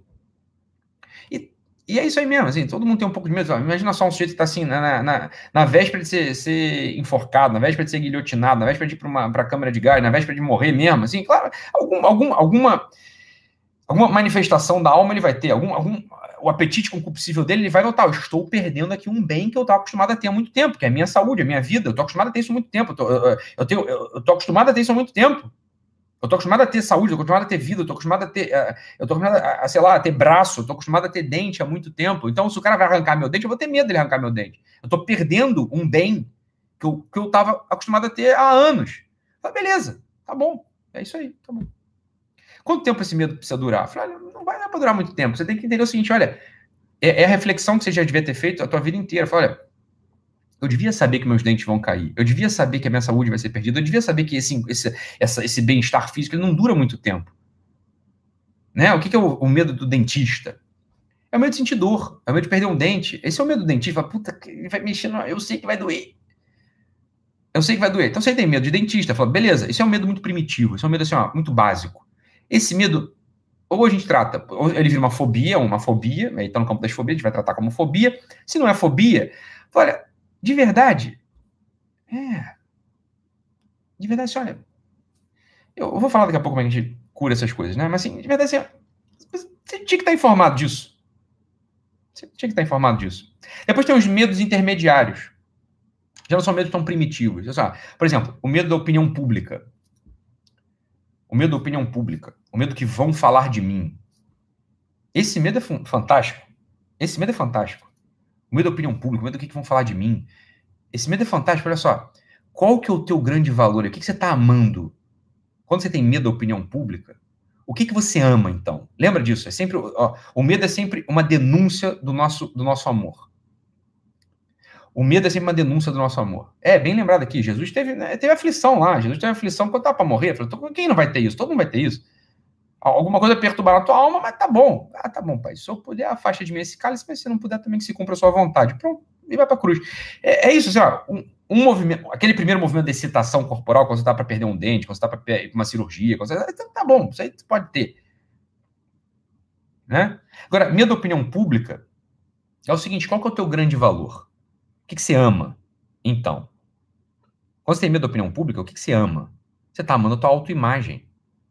Você está amando assim, uma imagem que você criou na sua cabeça sobre você e que você quer que as pessoas tenham uma adesão àquela figura que você mesmo criou. O problema é o seguinte, meu filho, eu já falei isso aqui uma vez, eu vou repetir. Eu vou repetir. A figura que você criou na sua cabeça sobre você, ela mata o espírito. Ela te mata ela te mata. Saiba de uma coisa: você e eu, né, nós, seres hum os seres humanos, a gente é um gerúndio, a gente é um fatiendo, a gente é um fazendo. A gente não está feito. Se você não está feito, meu amor, se você não está feito ainda, você não tem uma imagem ainda. Olha que coisa maravilhosa. Se você não, se você não está feito, você não tem uma imagem ainda. Quanto que dirá uma autoimagem? O que, que você pode saber sobre você, se você está sendo feito? O que você pode saber sobre você é que você é um, um, um, ser humano que age. Isso é o máximo que você pode saber sobre você. Você é um ser humano que age. E as ações, elas são sucessivas. E essa, esse suceder de ações humanas é o que vai fazendo a tua vida. Só que a tua vida não está fechada. Ela não tem uma forma ainda. Não sei se você sabe disso. A tua vida não tem uma forma. Toda criação de autoimagem, o que, que vão pensar de mim? Fala, meu filho, Deixa eles pensarem, preste atenção nisso aqui, isso aqui é importantíssimo, importantíssimo, importantíssimo para, olha, para matar neuroses. Isso aqui é importantíssimo para diminuir a ansiedade. Isso aqui é importantíssimo para gente. O que, que vão pensar de mim? Bem, que pensem aquilo que eu sou. Eu sou um sujeito que age. Eu sou um sujeito fatiando. Eu estou sendo feito pelas minhas ações. É uma soberba, isso é uma denúncia da soberba também. É uma soberba profunda. Você achar que você já é um ato puro. O ato puro é assim, ó. Só quem pode ter autoimagem, só quem tem uma imagem clara, é o próprio Deus, porque ele é um ato puro. Você está entendendo? É um ato puro. Então, ele pode ter uma autoimagem dele. Você não é um ato puro, você é ato e potência. Você está se fazendo. Só, certas coisas eu posso, certas coisas eu não posso, certas coisas eu desejo, certas coisas eu não desejo. E a atualização, ou seja, é trazer essas potências ao ato que faz com que você seja você. Faz com que você seja você. Você, não sei se você sabe disso, mas olha, você não é um ato puro. Logo, você não pode ter uma autoimagem. Se você não pode ter uma autoimagem, o que as pessoas estão pensando de você, no limite, não, não importa, né? Porque, bem, pior, pior. Pior do que as pessoas estão achando sobre você, porque só tem essa ideia do que os outros estão achando de mim, a pessoa que tem uma ideia sobre o que ela acha dela. Você tá entendendo? Ela tem uma ideia do que ela acha dela. Mais do que uma ideia do que ela acha dela, tem uma imagem do que ela acha dela, do que ela acha que ela é. Deixa eu te falar uma coisa. É uma, a primeira coisa que a gente precisa investigar aqui para a gente né? São as grandes coisas para a gente perder o medo, no final de contas. Deixa eu te falar, a única coisa que você pode saber sobre você é que você é alguém agindo. Você não é alguém feito. Então, o que é o medo? O que é o medo da opinião pública? O que é o medo da opinião dos outros? É o seguinte, você está olhando só para você, você está olhando só para a imagem que você criou sobre você. Você não está olhando para a tua ação benéfica no, no mundo, no público. Né? Então vamos lá quando eu comecei a gravar essas as lives diárias lá no Instagram, no, no Facebook, né? Lá no, antigamente lá no Facebook, todo dia eu entrava gravando live, tá, tá, tá, tá, tá uma atrás da outra. Um pouco antes de eu gravar, isso mas antes já, né? Na, dando aula já para muita gente. Eu nunca fui muito sujeito assim que tive medo de falar em público, né? Nunca tive medo de falar em público. É, na maior parte da minha vida não tive medo de falar em público, exceto casos muito pontuais. Não, não tinha medo de falar em público, mas fiz a análise do mesmo jeito. Falei assim, olha, é que importa pouco o que, que vão achar de mim, você tá entendendo? O que que, por que, que, por que, que eu estou fazendo o que eu estou fazendo? Eu estou fazendo o que eu estou fazendo por um motivo. Porque eu considero que essa ação, ela ou é necessária ou ela é benéfica. Dos dois modos, ou porque ela é necessária ou porque ela é benéfica, eu vou fazer do mesmo jeito. Eu preciso fazer, porque eu preciso, ou porque ela pode ser boa. Você entende? Assim, ó, eu tirei o olho de mim botei o olho assim, ó, na coisa. Por que, que você apresenta um trabalho de faculdade? Porque é necessário. Aquilo não é benéfico, aquilo é necessário. Você precisa apresentar o trabalho. Quando você tira o olho de você, você pensa, ó, por que, que eu vou apresentar esse trabalho aqui? Eu estudei, fiz, ó, fiz o resumo, fiz aqui as apresentações, tá, vou lá na faculdade apresentar meu trabalho. Por que, que, eu, vou, por que, que eu vou apresentar essa, essa, esse seminário aqui na faculdade? Porque é necessário. Não é porque o professor fica achando alguma coisa de mim. Não é porque meus colegas acham alguma coisa de mim. É porque é necessário. Eu faço isso porque é necessário. Por que, que eu entro em lives diárias há, sei lá, quase dois anos? Por que, que eu entro em lives diárias há quase dois anos? Porque é bom para vocês. Né? Assim, é bom para você, é bom para quem ouve. Na maior, parte, na maior parte das vezes é bom, às vezes, às vezes não. Mas na maior parte das vezes é. O, o saldo, o saldo, de, assim, uma margem absurda, é benéfico. O saldo é benéfico. Então, assim, ó, você sabe quantas vezes. Deixa eu, falar, deixa eu confidenciar uma coisa pra vocês aqui. Ó. Sabe quantas vezes eu pensei assim, falar, ah, o que, que vão achar de? Quando eu tava entrando nessa live? Nenhuma. Nenhuma, zero. Zero. Porque o motivo pelo qual eu tô fazendo essa coisa assim, ó, é porque é bom. Bem, eu sei fazer, eu posso fazer, então eu faço. Aí eu vou lá e faço. Isso é uma coisa assim, olha, é aprender a tirar o olho de si diariamente. Você vai aprender a tirar o olho de você diariamente. Né? A gente vai falar disso aqui, como é que a gente aprende a tirar o olho da gente diariamente, né? Pronto, ou a gente faz as coisas porque a gente precisa, ou a gente faz as coisas porque a gente pode, é porque é bom para os outros. Né? Ou a gente faz porque precisa, ou a gente faz ou porque é necessário. Não tem como. Meu filho, Ah, eu tenho muito medo de vender, Ítalo. Eu tenho, eu, eu tenho medo de vender, eu não sou um mau vendedor, eu tenho medo de vender, eu tenho medo que vão pensar de mim, eu tenho medo de ficar achando que as pessoas vão achar que eu estou querendo, é, sei lá, é, ser aproveitador. Eu falei, então tá bom, meu filho, você não vai vender porque você não precisa. Se fosse necessário, se você entendesse que isso é necessário, ou que o produto é bom, entendeu? E vai beneficiar o outro, você venderia. Mas você está pensando só em você. O que, quando eu imagina se você é representante de indústria farmacêutica, né? E aí você vai chegar lá para apresentar o remédio novo lá, você vai apresentar, sei lá, Lexa, ou novo não, você vai apresentar o teu remédio lá, você tem uma carteira de remédio, você vai apresentar, então você sabe disso, né? Então, médico no consultório, no hospital, recebe os representantes de indústria farmacêutica. E aí o representante indústria, o representante de indústria farmacêutica é o seguinte, olha, por que, que ele está tentando me vender aquele remédio? Das duas, uma. Ou porque ele acha que o remédio é bom, e se eu começar a prescrever aquele remédio, vai ajudar meus pacientes. Ou porque ele precisa do emprego. É necessário ele fazer aquilo. Porque aquele é o emprego dele. Porque alguém mandou ele fazer e aquilo, ele vive daquilo. Você está entendendo? Se, se, ele começa a pensar assim, o que, que o doutor vai achar de mim? O que, que o doutor vai pensar? O que, que o, o, o nutricionista vai, vai pensar? O que, que ele vai pensar de mim? Falei, tá bom, ele vai paralisar. Porque cada um vai pensar uma coisa dele. Cada um vai pensar uma coisa dele. O foco não está nisso. O foco é assim, ó, eu faço, esse é meu emprego, então vou lá e, e vendo. Alivia, você, você respira aliviado. Por que você respira aliviado? Você respira aliviado. Por que, eu estou fazendo isso aqui? Pelos meus filhos, pela minha mulher, porque tem gente, pela minha mãe que depende de mim. Por isso que eu estou fazendo isso. Eu faço porque é necessário fazer. Ou não, mas você deu a sorte assim, ó, teu remédio é bom, o remédio que você, você vende é bom, é Lexapro, Brintelix, você, você é o representante da Lundbeck, sei lá, né? Sabe fazer remédio puta remédio. Remédio da Lundbeck são os melhores. Né? Indústria dinamarquesa sabe fazer remédio. Faz remédio bem. Tá você ainda deu a graça. Pô, que bom. Né? Além de eu ganhar dinheiro fazendo isso, o remédio é bom. Se o doutor prescreve o, o, o Lexapro, prescreve o Brintelix, é, vai ser bom para o paciente dele. São, são bons remédios, são um bom laboratório.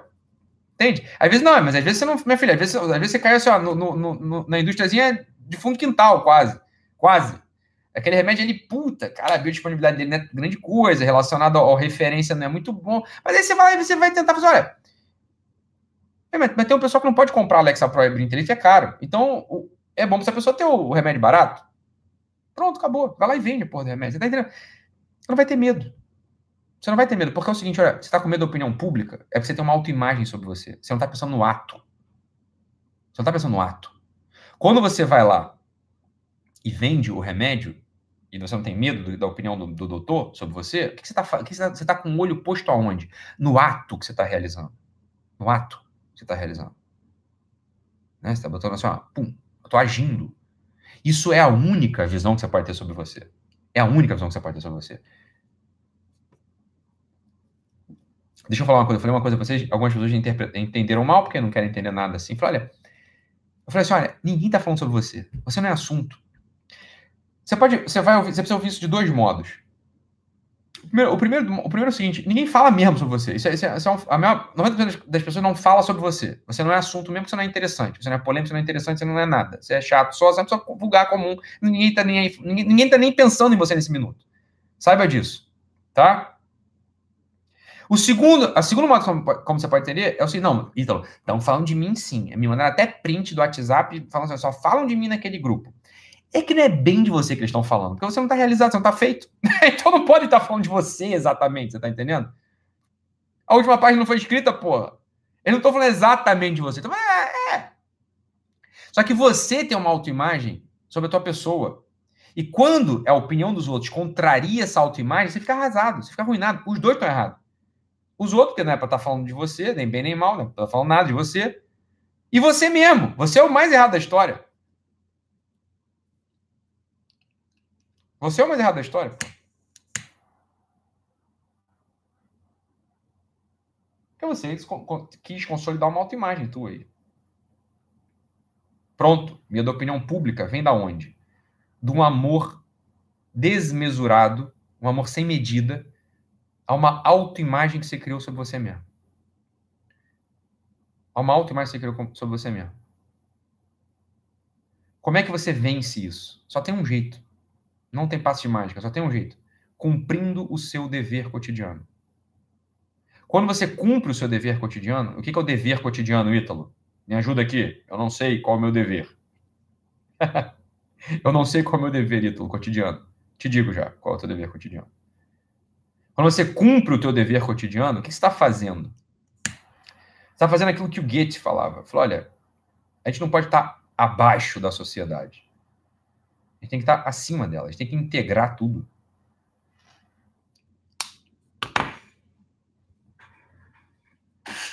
A gente não pode estar abaixo da sociedade. A gente tem que integrar tudo.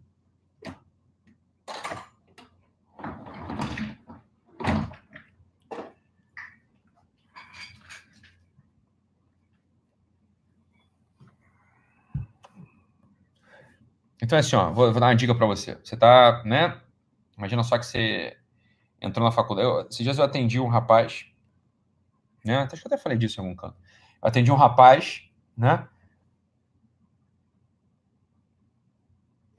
Que porque. Olha só, olha a história dele. Ele queria ter uma vida intelectual, tá? Presta atenção nessa história, que a história é dele, mas você vai, vai, vai enxergar a tua história aí também. Ele queria ter uma vida intelectual então ele abandonou a faculdade lá que ele estava fazendo.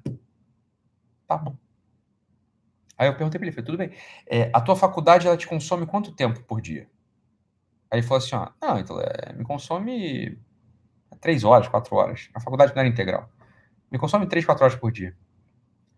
Eu falei, ah, mas por que você abandonou a faculdade? Falei, não, porque eu quero ter uma vida intelectual. Na faculdade não ensino nada que preste. Na faculdade isso, na faculdade aquilo. Eu falei, tá, entendi. Você está me contando uma coisa. Eu estou ouvindo essa tua história eu estou ouvindo uma coisa.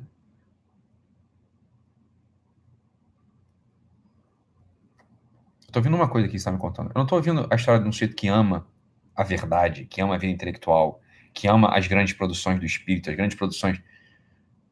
Sobretudo porque ele não estava não produzindo nada, né? assim, estava dando uma estudadinha em algumas coisas. Né? Eu falei, falei para ele, olha, é, eu estou ouvindo uma história, meu caro. Eu estou ouvindo a seguinte história, a história de um homem fraco. A história de um homem fraco. Um homem que não cumpriu seu dever. Um homem que, sei lá, abandonou a faculdade por nada. Por nada, porque você vai viver de quê, no final das contas? Alguém vai te sustentar o resto da vida? Porque você não está produzindo nada que preste. Você tá entendendo? Só tá produzindo nada que preste. Não é que você abandonou a faculdade para ir trabalhar. O pessoal gosta de falar do professor Olavo de Carvalho, né? Assim, ah, mas o Olavo fez isso, Ítalo. Eu sei, meu filho, mas é que ele tinha quatro empregos quando ele abandonou a faculdade. Trabalhava, era redator, escrevia, né? Era. Né? Você acha que ele gostava de ficar lá escrevendo artigo para a revista Planeta?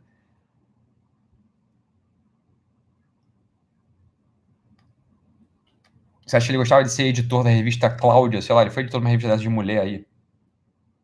Não, meu filho, ele abandonou a faculdade para Eu vou trabalhar e vou estudar, assim, porque essa faculdade não vai me dar nada. Então eu tô trabalhando e estudando ao mesmo tempo.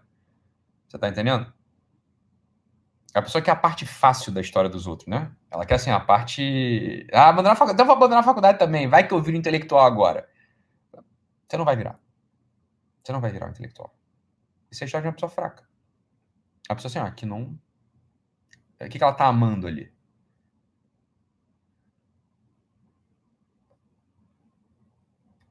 Ítalo, eu, alguém que Ítalo, eu abandonei o ensino médio. Beleza, cara, mas você abandonou o ensino médio para trabalhar e está ganhando dinheiro, tá excelente, porra. Tá excelente. Óbvio, isso aí mesmo. Você entrou na faculdade para ganhar dinheiro, concorda comigo? Você entrou na faculdade para ganhar dinheiro, você está ganhando mais dinheiro fora da faculdade, não faça faculdade, porra. Mas aí você é um, você é um você é objetivo. Você tá falando uma coisa objetiva para mim. Falei, beleza, tá bom. Então, não, no caso do ensino médio. Ah, larguei o ensino médio porque, sei lá, cara, minha família. Ninguém fez faculdade pra família, a gente nem sabe esses caminhos de faculdade. E aí tinha um emprego ali que era bom para mim, eu fui montar meu negócio, não concluí o ensino médio. Falei, tá ótimo, porra. Tá bom, então, é isso aí, tua vida é essa. Agora trabalha, meu filho. Não vai fazer agora o contrário. Não vai sair do teu emprego para ir pra uma faculdade. A menos que seja muito claro para você que você de fato vai ganhar mais dinheiro indo pra faculdade do que não indo pra faculdade, tá entendendo? Assim, é, é óbvio. Essa é uma conta que é evidente. Então, ó, 98% dos alunos do Olavo que largaram a faculdade são fracos. Fracos. Não estão produzindo nada que preste. Não, nem vão produzir nada que preste, também não estão trabalhando. Você está entendendo? E não cumpriram o seu dever, estão abaixo. Estão abaixo. O jeito que está, presta não, o jeito que está abaixo da expectativa da sociedade, ele não vai fazer nada que preste. Porque de verdade, meu filho, olha, você ir 3, 4, 5 horas na faculdade não te atrapalha em nada. Em nada você quer ter uma vida intelectual. Nada. Você tá entendendo? Não atrapalha em nada. Você vai lá, ouve aquilo, resiste, é, estuda, aprende. Aprende, você tá entendendo? Aprende. Ah, então, ele falou pra mim, ah, então, mas aí, e era direito, na faculdade técnica, né, por cima, assim, ó, é direito, mas é... Eu, eu larguei, só, só ensinam coisa ruim na faculdade, só coisa errada. Falei, cara, deixa de ser petulante, você não sabe o que é o certo e o que é o errado no direito, você nunca estudou.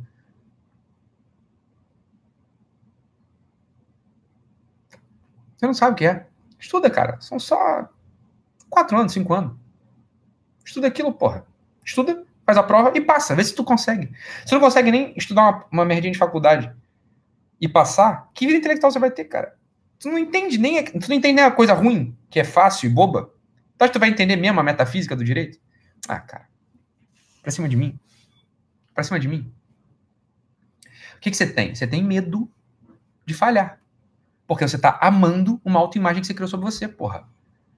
Você tá amando uma autoimagem, a autoimagem do intelectual, a autoimagem do... Porra, meu filho, você só é um intelectual quando você estuda, entende, produz algo relevante no mundo intelectual. Ponto. então, intelectual. Se você tem uma autoimagem, ah, mas eu acho que eu vou ser. Alguém disse que eu vou ser. Eu quero ser. Eu falei, tá, mas você não é, né? E não vai ser. Não vai ser. Você podia ser um bom advogado, talvez.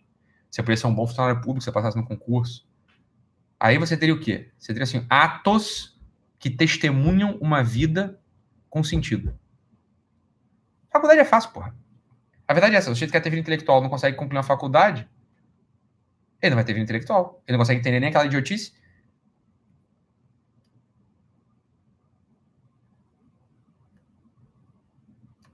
Que se ensina em faculdade é bobeira, né? Na, na psicologia, é uma bobeirada sem fim. Falei, meu filho, eu sei, mas você não, não, você não consegue entender a bobeirada, aquela, aquela pataquada lá, é bobeirada porque é superficial, é fácil mesmo entender aquilo. Só, você vai pegar assim, ó. Você vai pegar assim, ó, psicologia do medo. Aí você pega assim, ó, beleza, vou estudar aqui a psicologia das emoções e tal. Isso é muito fácil de entender. Porra, pelo amor de Deus, aquilo é ridículo de entender. É fácil, você tá entendendo? Agora vamos pegar o seguinte, beleza. Pega São João Damasceno, para a psicologia do medo de São João Damasceno.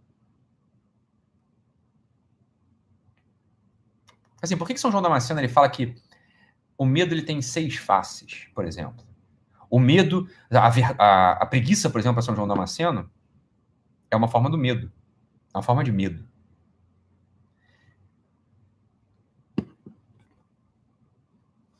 Falei, então, mas a preguiça é forma de medo? Eu não sabia disso. É, mais, é um pouco mais difícil de entender. Falei, sei, é isso aí, meu filho. Mas essa que é a coisa, né? né? É... A vergonha é uma forma de medo, a admiração é uma forma de medo, o rubor é uma forma de medo para São João Damasceno. Não vai entender. Meu filho, você não conseguir entender a psicologia das emoções, você vai entender isso? Você não vai entender nunca. Você está entendendo?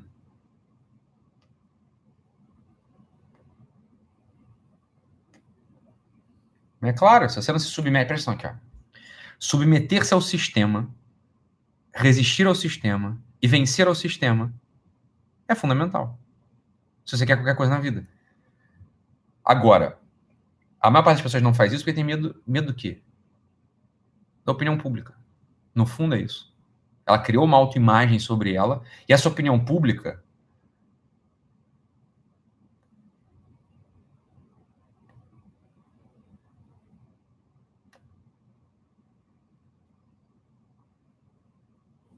vai acabar paralisando o sujeito, né?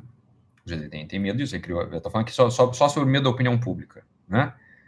O medo da opinião pública é isso, olha. Você criou uma autoimagem sobre você, porra. Ou para alguém, ou para você mesmo. É uma autoimagem que você quer apresentar para alguém, ou uma autoimagem que você quer apresentar para você mesmo. Fala, isso tudo é uma bobeira. Eu tenho que olhar minha circunstância concreta. A minha circunstância concreta é essa. A minha circunstância concreta é essa. A minha circunstância concreta é assim, olha, é, sei lá, é, eu tô aqui.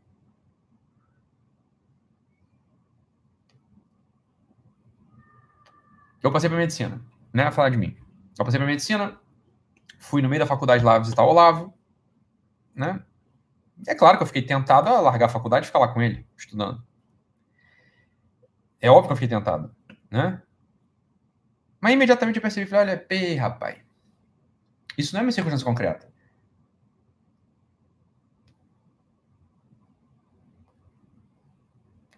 Mas circunstância concreta não é essa. Você tá entendendo? Eu vou viver de quê? Eu não vou trabalhar com nada. Né? Veja bem, o Olavo provavelmente não fez faculdade porque ele é jornalista, jornalista precisava de diploma na época. Pronto. Não precisou fazer faculdade, você tá entendendo? Ele foi fazer outra coisa. Ele foi trabalhar como jornalista, trabalhou como jornalista, trabalhava como um cão, porra. Três, quatro empregos. Redigia pra tudo, qualquer coisa, é, rascunhava, é, resenhava livro, é, porra, trabalhava pra cacete, você tá entendendo? Você acha assim, tô, tô, é, de algum modo, porque ele é o Olavo, entendeu? Tô, tudo que ele fazia, de algum modo, estava integrado na vida intelectual dele. Um monte de coisa, provavelmente não. Ficar lá é, é, revisando editorial da revista Nova, da revista Cláudia, por revista de mulher, porra, faz porque tem que fazer, você tá entendendo? Faz porque tem que fazer.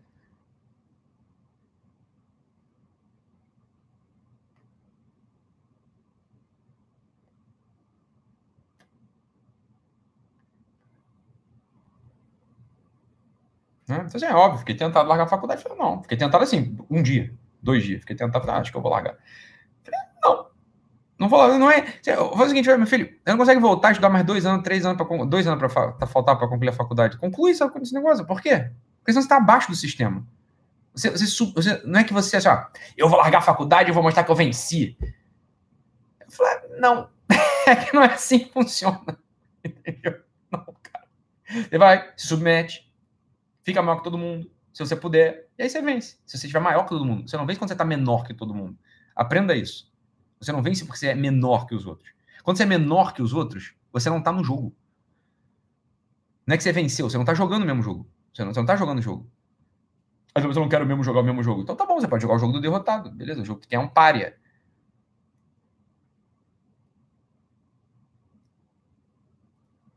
Todo mundo sabe disso. Todo mundo sabe. Ah, eu não vou isso para esse tipo de pessoa. Agora, outra pessoa, não, eu vou largar meu emprego aqui e vou conquistar uma nova carreira. É, não tô. Tá, cara, tá bom. Eu não, não quero ficar discutindo isso contigo também, né? Eu não quero discutir isso contigo também. Você não tá feliz. Você, não, eu não me vejo como psicólogo, agora eu vou largar e vou, vou sei lá, vou fazer, vou virar, fazer, vou ser advogado. Depende muito da idade que você tem, viu? Você, depende muito da idade que você tem. E olha, isso aqui pode me achar, pode achar o que você quiser de mim, mas avalie, avalie. Se você não tem um conjunto de autoimagem muito bem formado sobre você.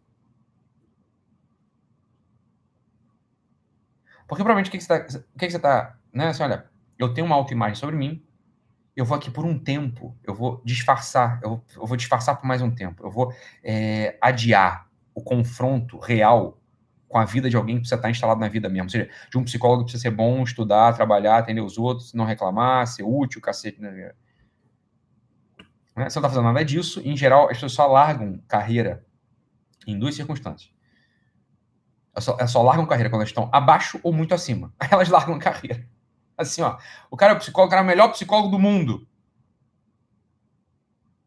É o melhor psicólogo do mundo, o cara sabe tudo, aquilo ele é simples, ele não, quer ter um pensamento teorético, ele não, não, não, não é teórico, mas ele é o melhor psicólogo do mundo.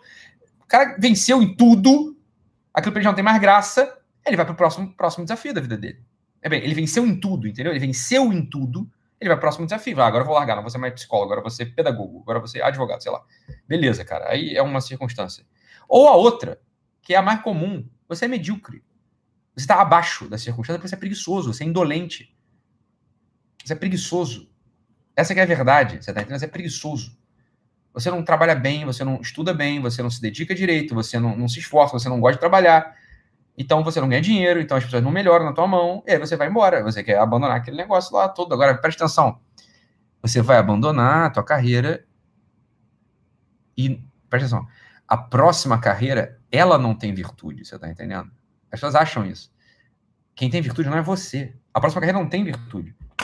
Você vai virar um advogado e vai achar a mesma coisa da advocacia. Assim, é, mas que não era bem direito que eu queria fazer. Direito não é. Mas também eu me decepcionei com direito. Eu me decepcionei com direito. Decepcione-se consigo. Decepcione-se consigo, em primeiro lugar.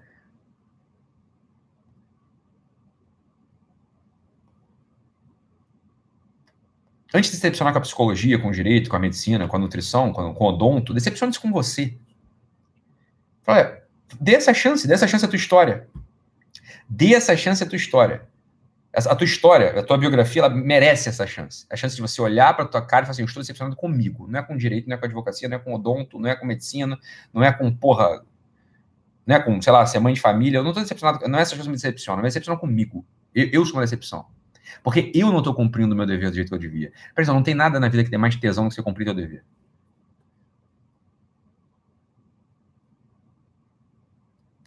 Se você só quer mudar de carreira, 99,9%, vamos dizer 100%, é preguiçoso. É preguiçoso. É, eu quero empreender. Eu adoro empreendedor. Eu adoro empreendedor. Tá? Agora, entenda uma coisa. Entenda uma coisa. Isso é importante vocês entenderem. Tá?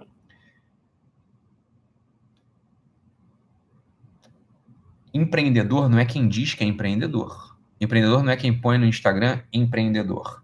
Empreendedor é quem monta um negócio, ganha dinheiro, vende um negócio mais caro do que montou. Isso é um empreendedor. Tá bom? O empreendedor não é quem assim, a... ah, montei um negócio, mas quebrei, montei de novo e quebrei, montei de novo e quebrei. Você não é empreendedor, você é um sujeito que não sabe nada sobre empreendimento, não sabe nada sobre administração, você vai só gastar dinheiro, vai ficar um tempo aí nessa fantasia que era é da tua cabeça, é melhor você ter sido concursado mesmo, você tá entendendo?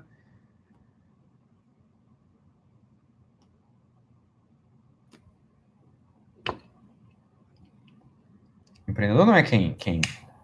Empreendedor é quem ganha. eu sou jogador de basquete. Eu sou jogador de beisebol. Eu sou jogador de futebol. Tá, cara, você é jogador de futebol como? Você é um peladeiro de final de semana? Ou você de fato tá no Paris Saint-Germain, tá no Botafogo? Botafogo é um time pequeno, mas você é um jogador de futebol. Aí beleza, aí você é um jogador de futebol. Você é um jogador de futebol. Você é um jogador de futebol, assim, ó. É... Ontem eu fiz uma live com o Nenê, né? Do... Tá no Fluminense agora né? Um jogador de primeira linha, primeira categoria, é, craque. Tá, ele é um jogador. Porra. Cara internacional, São Paulo, Fluminense. Jogador, porra. Você tá entendendo? Jogador. Ele é jogador. Ele é jogador de futebol. Ele joga bola. Tá ele, ele é jogador de futebol. Agora assim, ah, não, eu agora vou largar meu trabalho e vou virar jogador. Entende o que eu tô querendo dizer? Assim, olha, é, é que nesse exemplo de jogador fica muito claro da gente ver isso. Não, ninguém vai fazer uma idiotice dessa. Eu, imagina só se eu vou largar minha carreira minha carreira de professor, minha carreira de psiquiatra para virar jogador. Isso não passa pela minha cabeça. Falei, não, eu não vou ser jogador. Falei, Porra, imagina, vou ter que competir com um nenê. Porra, não, assim, não, tá entendendo? Eu vi o último gol que ele fez lá, no, um gol, não sei se foi o último, mas o, gol, o último gol dele que eu vi, ele fez, porra, caralho, se o cara me cruza aquela bola, eu tô ali na, na entrada da pequena área, eu, eu, vou me enrolar todo. Por mais que eu saiba, eu sei jogar bola em pelada de final de semana. Aí eu sei jogar bola. Agora, porra, eu não vou virar jogador, você tá entendendo? Cara me cruza aquela bola, 40 mil pessoas me vendo, porra, 20, 20 cabeças correndo ao meu redor ali. Eu não vou, vou, vou me enrolar todo, porra. É óbvio que eu vou me enrolar todo. Eu vou, não tenho essa ideia. É a mesma coisa empreendedor hoje. Eu vou empreender. Aí você monta uma fábrica de brownie e quebra. Aí você monta uma fábrica de porra de, de uma pastelaria e quebra. Aí você monta uma porra de uma, de uma, uma confecção de roupa e quebra. Eu falei, entendi, cara. Você não é empreendedor. Você, entendeu? você é o cara que você tá querendo achar que é jogador. Mas tô sendo mais para jogador de pelada de várzea, né, de futebol de final de semana, do, do condomínio. E o que tu é? Tu é um peso morto para alguém. Você é alguém que os outros estão carregando nas costas. É isso que você é. Porque para você brincar de ser empreendedor, tem alguém trabalhando, né? Da tua família, tua mulher, teu marido, porra, teu pai, é, o banco que você tá devendo pra caralho. Você tá brincando de ser empreendedor. Não era melhor ser não é, não é um ato, não seria um ato mais digno você de fato ficar no teu concurso público, porra? Ou você é motorista de Uber? Ou, sei lá, é, é trabalhar, porra, com alguma coisa, vai virar vendedor, sei lá. O que, que é isso? Isso é autoimagem. Você tem medo da opinião pública. Você, você criou uma autoimagem sobre você. Ainda que nenhum ato seu testemunhe que você é aquilo. Você paralisa. Você paralisa. Né? Então aqui a gente precisa de uma honestidade. A primeira honestidade é: olha, é que eu não sou nada. Eu sou É um paradoxo, né? É um aparente paradoxo. Eu não sou nada, mas ao, mesmo tempo eu sou tudo. Eu sou um ato. Eu sou um jeito que age.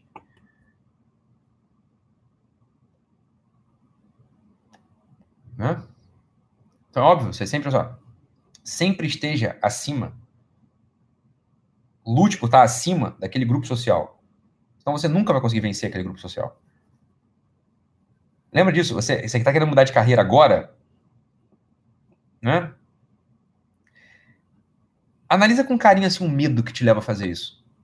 Qual que é o, por, que, por que, que eu estou fazendo isso? Vê um medo que você tem na vida. Você está tendo algum medo aí, ó. É algum medo que testemunha o seu amor. Saiba, eu já estou adiantando para você. Eu estou adiantando para você. É o amor à autoimagem. Você tem um amor à autoimagem. Né? Que é claro, assim, ó, eu sou um empreendedor. Tá? É assim, você não, você não aguenta, você cria uma autoimagem sobre você, você não vai aguentar ser motorista de Uber. Isso vai te envergonhar. A vergonha, São João Damasceno disse, é um movimento do medo, entendeu por quê? A, a vergonha é um movimento do medo. A pessoa tem vergonha porque tem medo. Medo de quê? De uma autoimagem que elas criaram. De ferir a autoimagem que elas criaram sobre ela. Tá? São João Damasceno fala claramente isso.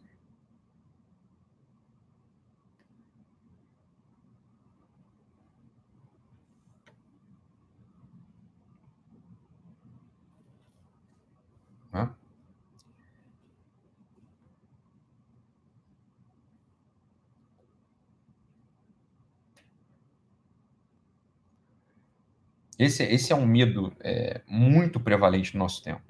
Muito prevalente no nosso tempo. O nosso tempo, com a mídia, né, com a mídia de massa hoje em dia, antes era, não tinha isso, né? Essa é coisa do nosso tempo. A criação de imagens do cinema, a criação de imagens de, de tipos específicos, olha, ela de algum modo elas fazem que você queira ter uma, uma imagem daquela também. Você quer ser o, o, o personagem do filme que você viu, você quer ser o personagem da novela que você viu, você quer ser. Beleza,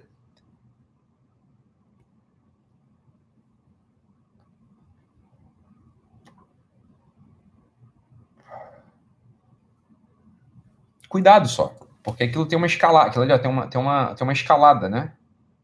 Tem uma escalada para você chegar lá. Então, sei lá, o pessoal me vê aí com uma vida intelectual, né? Estou escrevendo os livros, é claro que são livros de divulgação no início, eu não, não escrevi nenhum livro de fôlego ainda.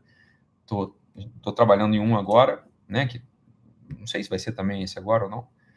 É, duas aulas aqui, sei lá, um monte de gente, 40 mil pessoas assistem essas aulas aqui ao final de uma semana, sei lá. Agora é isso, eu não larguei a faculdade, você tá entendendo? Eu não larguei nenhum. Eu tentei, pelo menos. Mal ou bem, não é pra você ser, não precisa ser um cumpridor estrito, assim. Olha, vou te falar, a época da residência médica foi um desastre na minha vida. Um desastre, assim, do ponto de vista de cumprir o dever. Foi um desastre. Falei, não cumpri, cara. Assim, cumpri o que eu podia cumprir.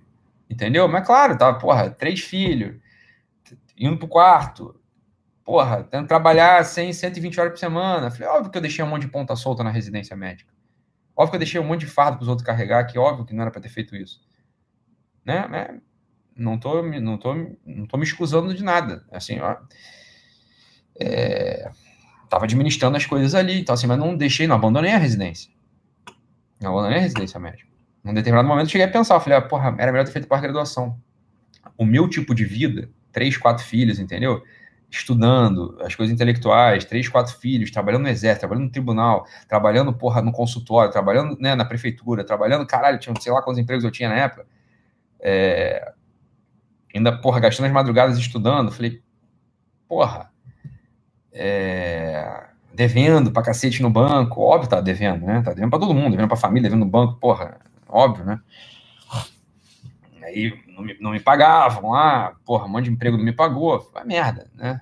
Eu cheguei a pensar, falei, porra, será que eu não tinha que ter feito pós-graduação em vez de residência? Minha vida não cabe, a residência não cabe na minha vida. São, sei lá, são 60 horas, 40, 60 horas só da residência, mais tudo que eu preciso fazer, não cabe essa porra. Eu falei, não, vamos tomar um fôlego aqui, vamos terminar isso. Terminar, vai terminar do melhor modo? Não, do melhor modo, é o melhor no que era possível fazer. É sempre uma escolha que você vai fazer. Só, eu, tô, eu quero estar. Tá, se, você, se você é vencido pela circunstância, presta atenção, se você é vencido, você é abaixo dela. Você está abaixo dela, você não vai ser aquilo que você achou que você. Só que, por exemplo, não está querendo ser nada ali, já, eu já tinha isso na cabeça. Não está querendo ser nada, eu queria ter uma autoimagem. Para meus colegas, meus professores, eu tô agindo.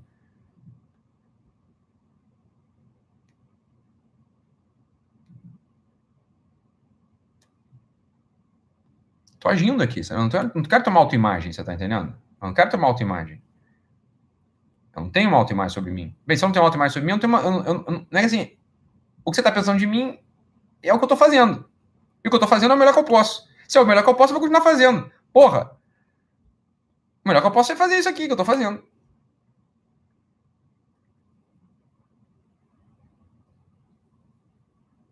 Isso é a grande coisa. Você está fazendo o melhor que você pode? Essa é a pergunta que você tem que fazer na tua vida. Você está fazendo o melhor que você pode? Se você não está fazendo o melhor que você pode, o que te sobrou foi a autoimagem que você criou para você mesmo, porra.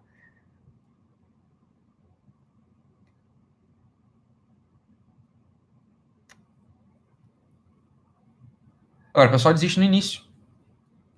Né? Porque, em regra, tem medo da opinião pública. Tem medo assim, ó, eu criei uma imagem sobre mim, eu tenho assim um. Né? Não vai, vou, te, vou, te, ó, vou, vou te adiantar uma coisa sobre tua vida. Tua vida não vai funcionar, cara. A tua vida não vai funcionar. O que a gente pode, assim, ó, a gente faz o melhor que a gente pode cumprir o nosso dever, você tá entendendo? O dever que é dado pela circunstância que a gente se meteu. Tu vai concluir aquilo. Você conclua aquilo. Conclua aquilo. Concluir, presta atenção. Começar é de muitos, terminar é de poucos. Começar é de muitos, terminar é de poucos. Leve essa frase na tua cabeça. Você tem que. Você. Seria bom que você estivesse no grupo dos que terminam as coisas que você começa. Começou, termina. Começou. Ah, então, mas eu descobri que eu não gosto. Entenda o seguinte, meu filho. Gostoso é torta de limão, você tá entendendo? Eu já falei isso mil vezes. Gostar, eu gosto de Coca-Cola, porra. Eu gosto de torta de limão, sei lá, eu gosto de, porra. Eu gosto de dessas porra. Não é pra gostar, é pra fazer. Você não é um jeito que gosta, é um jeito que faz. Você é um ato. Você não é um gozo.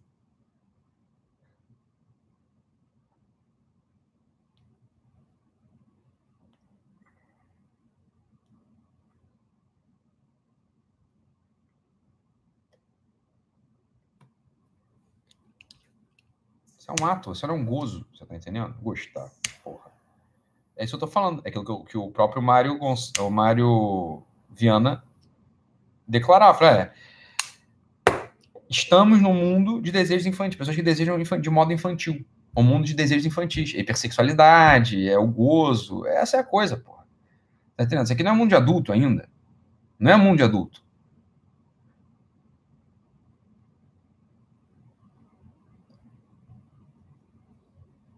Mundo de assim, ó, eu começo, eu termino. Hã? Me chamou muita atenção uma, uma eu estava lendo a biografia é, de São José Maria Escrivá e tinha uma parte da passagem, ele falou uma coisa lá, ele falou não, né, o biógrafo relata um, um texto dele, uma, uma, fala, uma fala dele. Ele uma vez ele pegou o ele pegou lá o o livrinho, né, das bênçãos porque ele queria abençoar a última pedra posta numa casa, né? Então, assim, é, queria abençoar, abençoar a conclusão da última pedra que se colocou quando estava construindo uma casa lá. Ele descobriu com muito, com muito pesar que só havia, só havia bênçãos para as primeiras pedras. Tem bênção de primeira pedra. Então, assim, vamos iniciar aqui uma casa, dá, tem uma bênção própria para a primeira pedra. E ele descobriu com muito pesar que não havia bênção para a última pedra. Falou, porra, isso, isso é a sensibilidade espiritual. É isso. Não, que, que pesar. Que, mas que pesar mesmo. Que, que pesar a gente não poder ter a bênção nas últimas pedras da nossa vida. Presta atenção no que eu vou falar. A nossa vida ela é feita de últimas pedras e não de primeiras pedras.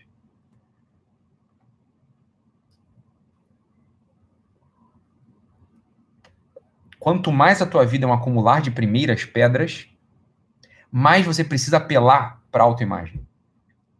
Você não tem nada mesmo. Você não concluiu nada que você começou. Não concluiu nada. Dito de outro modo, você tem medo de tudo. Você vai ter medo de tudo nessa vida. O medo, ele aparece de várias formas. O medo ele vai aparecer como apatia ou como reação irada.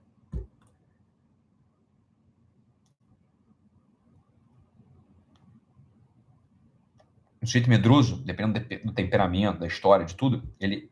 Das duas, uma. O medo aparece na pessoa como apatia, ele fica retraído. Retração e apatia são manifestações do medo. Inclusive, está lá na segunda, segunda de São Tomás de Aquino. Apatia e retração são manifestações do medo, do medo. E uma certa audácia, uma certa ira, isso são manifestações do medo também. As pessoas tidas como, entre aspas, o São Tomás, ele, ele, ele põe lá, audácia para São Tomás, ela não é muito como a gente entende audácia mas ele, ele chama de audácia um movimento do medo. É assim, ó. Eu tenho uma autoimagem, eu tenho que perseguir aquilo, e aí eu não tô, não tô conseguindo ver nada exatamente no, no meu dia a dia, porque eu não tenho força, eu sou impotente. Lembra, impotência é uma das causas do medo, assim como o amor.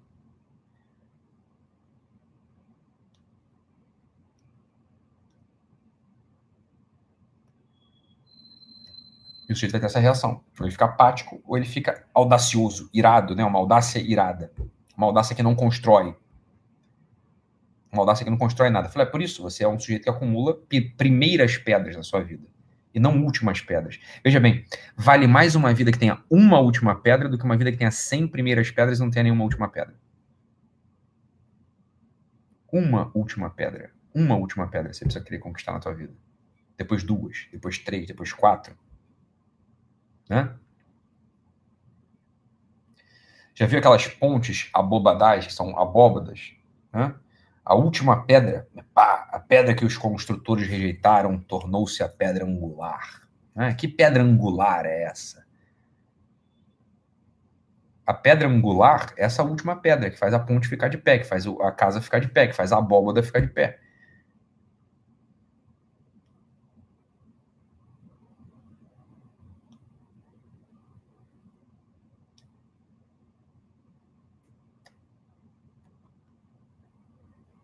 Faz a pedra Uma última, uma pedra angular, duas pedras angulares, três pedras angulares. Pronto, você tem uma vida.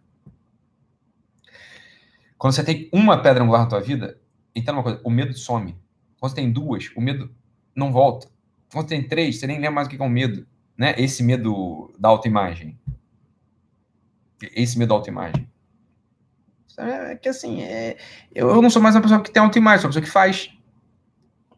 O que faz? Eu tenho, eu tenho uma vida concreta, porra. Eu tenho uma vida de realização. Eu tenho uma vida de. de...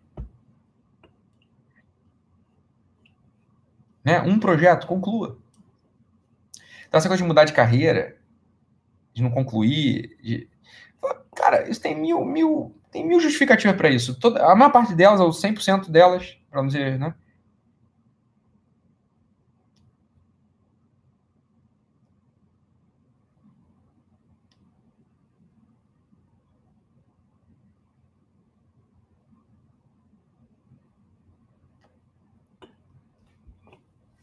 Isso diminui muito o medo.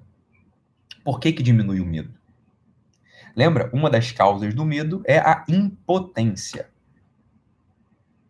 É a impotência. Essa é uma das causas do medo. Né? Quando você começa a realizar algumas coisas na vida, não, é, não são muitas, mas algumas, você conclui as que você começou, você sabe, alguma potência eu tenho. Não é, não é muito, não é muita, não são todas, é alguma.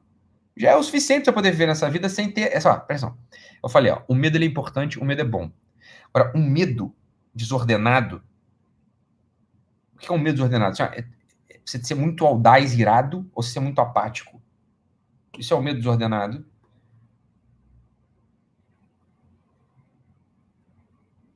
Ele não vai te dar uma biografia.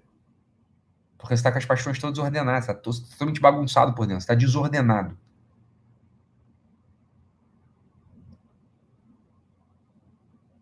Você é uma zona interior. Então, assim, ó, busque concluir uma coisa. Conclua. O que, que na tua vida não está concluído? Conclua. O que, que você está fugindo porque você tem medo por causa de uma autoimagem que você criou para você? Vá lá e vença. Vá lá e vença. Conclua aquilo. Termine aquele negócio.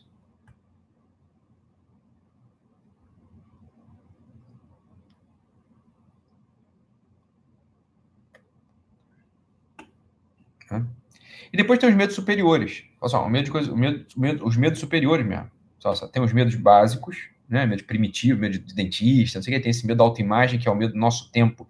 Ele é, assim, ele é totalizante. E algum, pra, para algumas pessoas se abrem os medos superiores quando essas pessoas elas têm objetos de desejo, objetos de amor superiores. O que, que são os objetos de amor superiores? Ó, o amor à pátria, o amor à família mesmo, o amor a Deus.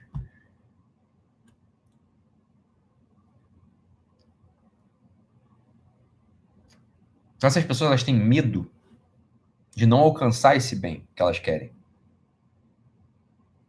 Não, de não se transformar nisso que elas querem. Um amador da pátria. Um fiel que ama Deus. E por aí vai.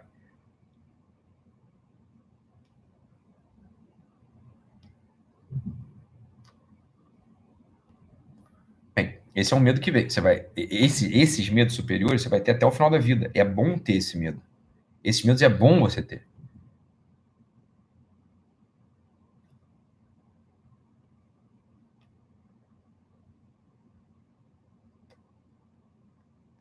Esses medos é bom você cultivar, não é, não é ruim.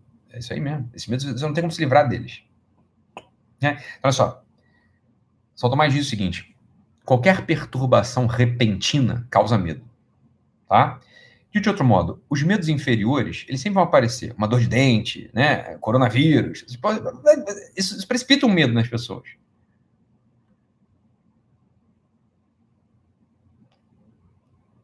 Qualquer ameaça repentina isso é o que São Tomás fala. Qualquer ameaça repentina, ela gera uma perturbação na alma, compreendida como medo. É claro, você estava numa situação de estabilidade, você é estabilizado ali. Aquilo vai te dar medo. Você, você tem medo de perder um bem próximo. tem medo de perder, né? O teu dente, medo de perder a tua saúde, medo de perder, sei lá, é, o teu pai. Você tem medo de perder essas coisas. Você sabe que você vai perder isso tudo, mas beleza. Você é perturbado por isso num certo momento. Então eu falei assim: ó, por duas, três horas você ficar pensando sobre isso, não tem problema. Isso é assim, é assim que funciona a vida, é assim mesmo. Um pouco de medo, pronto.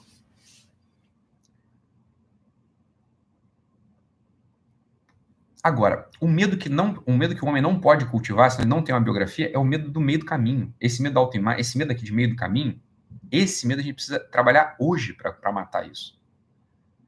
O medo de cima, o medo de perder, para algumas pessoas, como eu falei, né, se abre, né, para algumas pessoas se abre a possibilidade de desejar bens superiores. Então elas vão ter medo de perder, de não conquistar esses bens, de não se transformar naquilo, não se transformar num, num, crente que ama o seu Deus, num bom patriota que ama a sua pátria, né, sei lá, num, num, num, num jeito que ama o seu ideal e por aí vai. Beleza.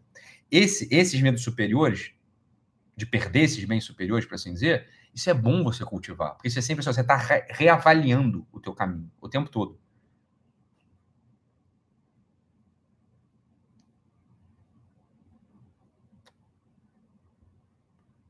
O medo que a gente tem que matar é esse medo aqui, ó, é o medo da vida. Esse medo aqui, ó, o medo de agir. O medo de agir. Porque você é alguém que você age. Se você está cristalizando uma autoimagem sua, boa ou ruim, tanto faz. Você não entendeu que você é alguém que faz, alguém que age no mundo, né? Não é para transformar o mundo, é porque você é o jeito que age, você tá entendendo? Transformar o mundo não é irrelevante, é, mas às vezes você não vai transformar nada, você tá entendendo? Nada. Mas está fazendo. E o que fazer então, Ítalo? O dever de cada dia. Isso é a única arma eficaz para tirar o medo do teu coração. Tirar o medo do teu coração. Nesses momentos, por exemplo, de coronavírus, a gente está vendo uma epidemia e a gente eu, você, sei lá, quem vai ser o próximo a ser engolido pela Terra pelo vírus aí? Algum de nós vai ser. Algum de nós aqui dessa live provavelmente vai morrer por causa dessa coisa.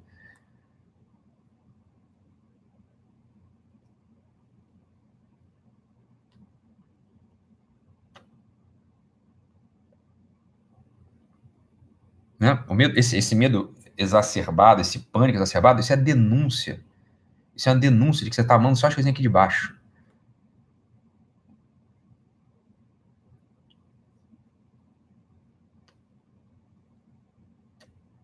tá com, você tá olhando muito para você mesmo. Você tá entendendo? Olha, ah, então tô, é, aquela coisa assim, ó. Doutor, eu, eu paralisei, né? Eu tô apático. Eu tô paralisado na vida. Não sei se você entende, não sei se vocês entendem que isso é uma é uma impossibilidade do homem estar tá paralisado. O homem nunca está paralisado. Pensa nisso. Ele nunca está paralisado.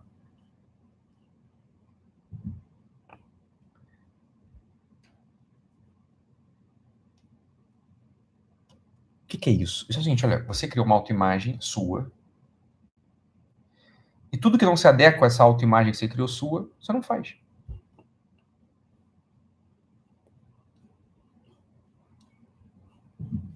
Não é isso? Se você é inteligente, olha, eu não tenho autoimagem, eu sou alguém que faz as coisas que se apresentam para mim para fazer. Né? Eu estou fazendo as coisas. Então, olha só, é, eu estou paralisada. Falei, ah, bem,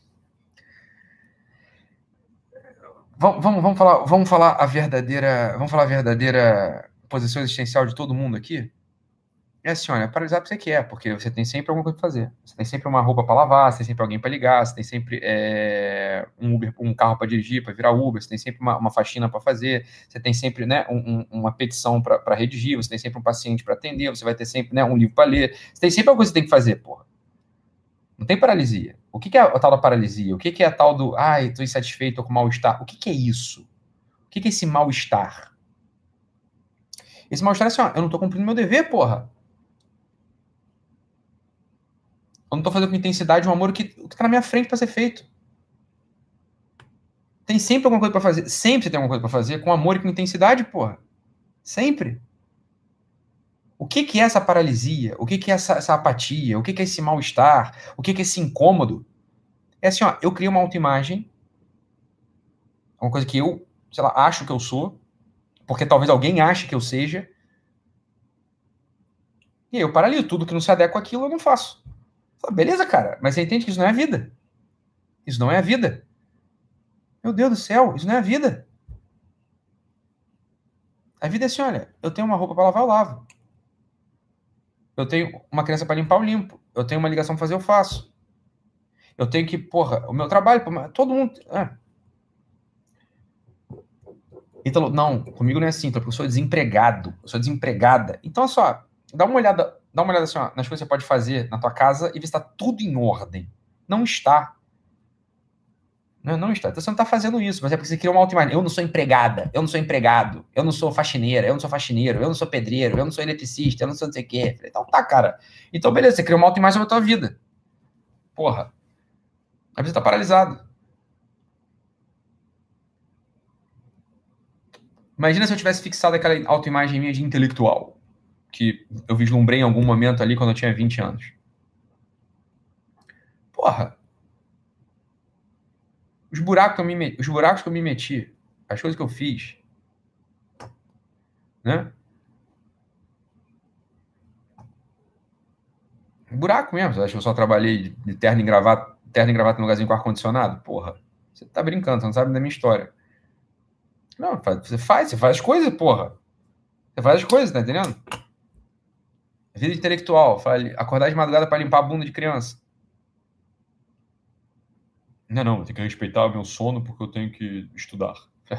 Só pode estar tá brincando. Só pode estar tá brincando. Só pode estar tá brincando.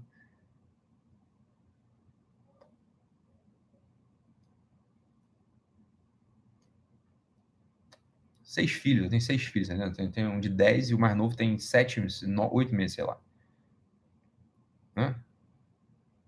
Que, que você acha? Né? Alguém tem que pegar a chave de fenda e, e baixar o berço, porque o moleque já está sentando, vai cair do berço daqui a pouco. Alguém tem que pegar outro moleque lá com, com um carrinho de bebê lá embaixo. É isso, cara. Né? Na invasão lá do invasão da, do, do Morro do Alemão. Quem foi o otário que foi? O médico otário que foi lá? Eu. Era mais moderno, fui.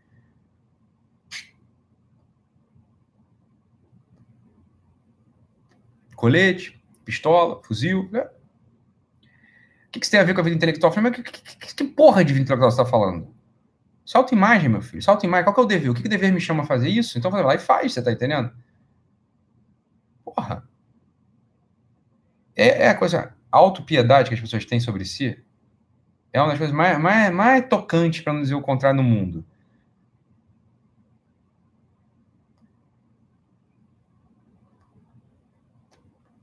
É aquela coisa assim, ó.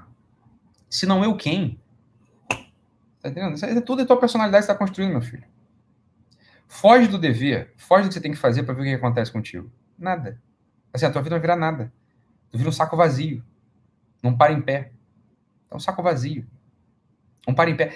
O mal-estar, um mal-estar cotidiano, o mal-estar contemporâneo do homem, do homem, um mal-estar cotidiano que todo homem apresenta na contemporaneidade, ele vem nesse saco vazio, do jeito que criou uma imagem sobre si e não entende que assim, é, é, o dever cumprido de cada dia que dá substância para a vida dele. Né?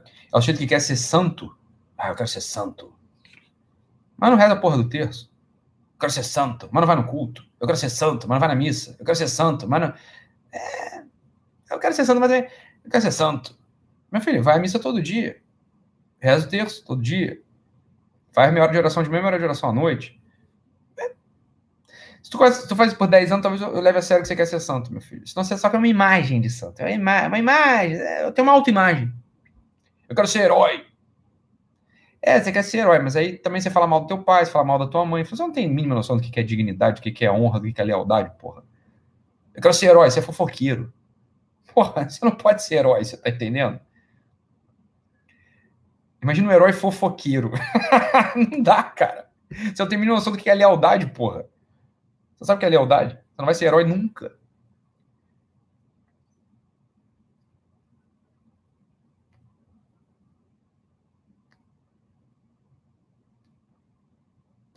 Eu quero ser alguém que ajuda o próximo.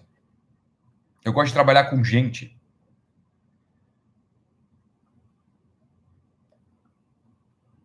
A minha religião é amor. Eu quero trabalhar com gente, eu quero ajudar o próximo. Eu falei, é. Cara, deixa eu te falar uma coisa. O próximo. O próximo é tua mulher, é teu marido, é teu pai, tua mãe, teus filhos. Você está ajudando eles mesmo, assim, de verdade? Você está cuidando da casa? Você tá trocando a fralda sem reclamar, com amor, dando um beijo tua, no teu moleque, depois você troca a fralda. Você tá lavando a porra da louça da tua casa pra tua mulher, sei lá, porque ela cozinhou, ou o contrário, você tá lavando a, a louça da tua casa porque o marido cozinhou. É, você tá traba trabalhando sério na empresa? Porque, lembra, é, o teu, o teu colega de baia é um próximo, né? O sujeito aí que você assinou o contrato para entregar o orçamento e está esperando esse orçamento é o próximo o jeito que você se comprometeu a entregar a obra, entregar é, o projeto de arquitetura, pra, que você se comprometeu a entregar o relatório lá da contabilidade, é um próximo. Né? Então, assim, ó, eu quero, eu vou sair da contabilidade e vou, eu não quero mais ser contador porque eu quero trabalhar com gente. Então, vou fazer psicologia. Beleza, cara. Assim, tu é um puta contador que cumpre todos os prazos e não deixa ninguém na mão. Porque eles são gente, não sei se você sabe, né? O pessoal que te contrata nesse serviço aí é gente. É, o teu chefe é gente. O teu subordinado é gente.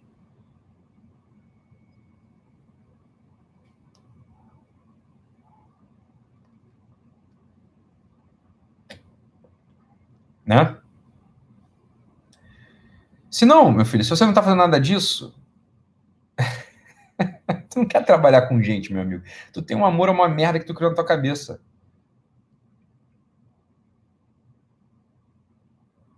Não é tão difícil. Não é tão difícil. Esse, essas paralisias, esse medo assim da, da, da, vida, esse medo de, ai, eu não sei se eu, estou fazendo o que eu tinha que fazer, eu não sei se. É... Aí você vai terminar teu casamento, vai começar uma outra relação, você vai terminar, né, o teu noivado vai começar uma outra relação. Não estou dizendo que não, não vai fazer noivado, então termina. Agora,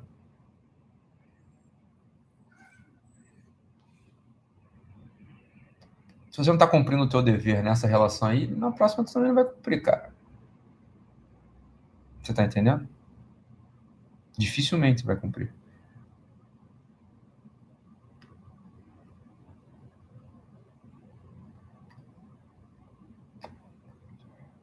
Né? Hum. Você não vai cumprir também. É, é meio simples a coisa. Né? né? É aquela, aquela, aquela questão, né? Assim, porra, eu sou dentista. Eu não vou ser mais. Agora ser padeiro. Fala, ninguém merece um padeiro tão inútil quanto você era quando você era dentista, você tá entendendo? Ninguém merece um padeiro assim. Trata de ser um bom dentista. Trata de ser um bom médico. Trata de ser uma boa mãe de família. Trata de ser um bom estudante. Assume com responsabilidade as coisas que você fez. As coisas que você assumiu para fazer. Né? Você tem sempre, você sempre tem um armário para arrumar, Você sempre tem uma cama para fazer. Você sempre vai ter umas compras de mês para fazer. Sempre tem isso para fazer. Né? Não tem parada. Na vida não é, é assim, ó, isso todo, presta todos, todos os místicos sempre falaram isso. Eles estão certos. Na vida espiritual, ou seja, na vida humana, não tem, não tem ficar no mesmo lugar. Ou você está subindo, ou você está descendo. Ou, ou você está ascendendo, ou você está descendo.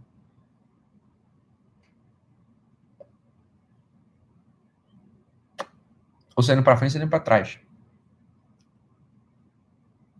É sempre assim. Ou você tá indo para frente, você tá indo para trás. Isso é a nossa vida nesse mundo. Né? A gente não tem tempo fora. Né? Assim, não tem. É... Ah, tô de altos, né? Tô, tô de licença.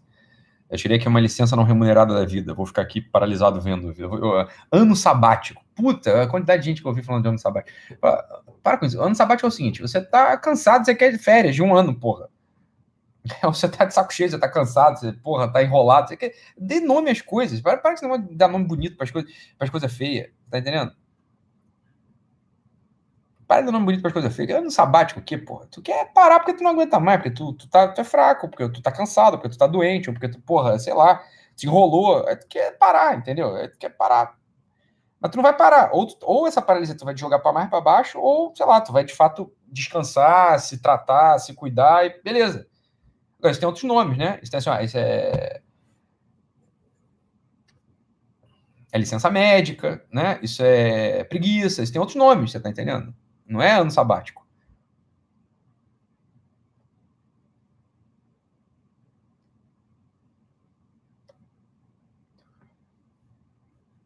Esses medos, os medos, os medos que a gente nutre na nossa alma, os medos contemporâneos que a gente tem na nossa alma, em geral eles, são, eles vêm daí.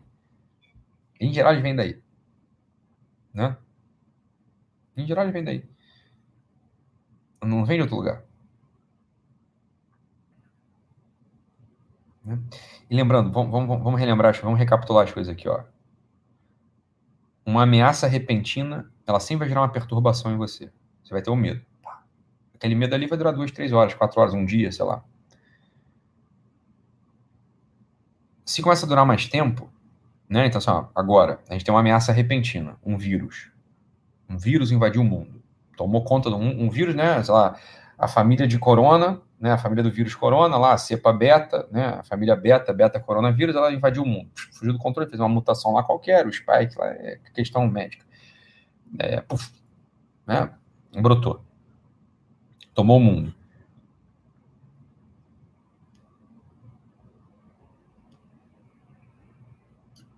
Isso é uma perturbação repentina. Concorda? Se esse medo permanece, ou se você não tem nenhum medo, assim, são as duas coisas. Assim, o medo permaneceu, você não tem nenhum medo. Ó, isso está denunciando aí um sistema em você. Está denunciando, tá denunciando o teu sistema de amores. O que, que você está amando? Né? Você está amando uma coisa impossível, que é a manutenção da saúde eterna. Ou você tem um pensamento obstinado, você não tá vendo que isso é uma ameaça mesmo. Tem uma ameaça aqui que aconteceu. Porra, sei lá o que tá acontecendo. Eu vou ter que reajustar minha vida. Eu vou ter que dar uma reajustada na minha vida. Falei, é. Vou reajustar um pouquinho aqui, sei lá. Eu tô, fica de quarentena. Porra, não, em casa, não faz o que eu tinha que fazer. É.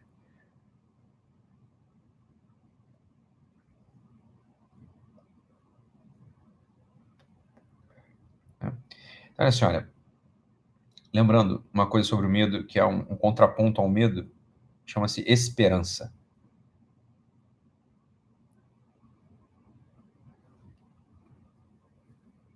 Né? O medo, o que é o um medo? Né? A gente já falou disso. Assim, é... é um mal próximo, é um mal próximo, que é inevitável, né? Você acha que tem um mal próximo inevitável, com uma certeza subjetiva ali, puta, vai acontecer o um negócio, você fica com medo. E a esperança? A esperança é o contrário, é o desejo de um bem, um bem distante. A única coisa que pode vencer o medo, a única coisa que vence o medo é a esperança. E a única coisa que vence o medo é a esperança.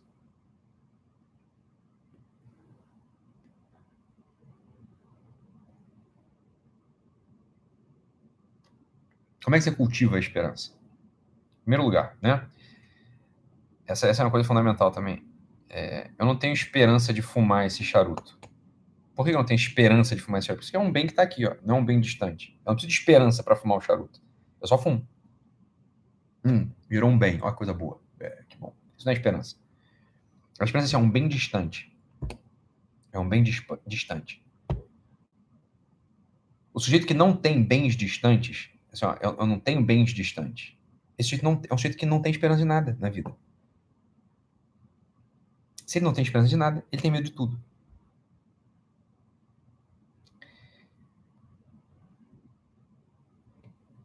Vamos lá. Vamos lá. Para posicionar aqui. O que, que são bens distantes? O que, que são bens árduos ou bens distantes? Bens difíceis? Bens tão, não tão. tão. Ó, o primeiro bem distante é o seguinte. O que, que eu vou ser quando eu morrer, você tá entendendo? O que, que eu vou ser quando acabar minha vida? Quem eu vou ser quando acabar minha vida? Esse é o primeiro bem distante que aparece pra gente. O que, vou ser? Né? Quando eu olhar para mim, assim, ó, acabou. Quem eu vou ter sido? Daí vem o que a gente falou no início da, da aula, né?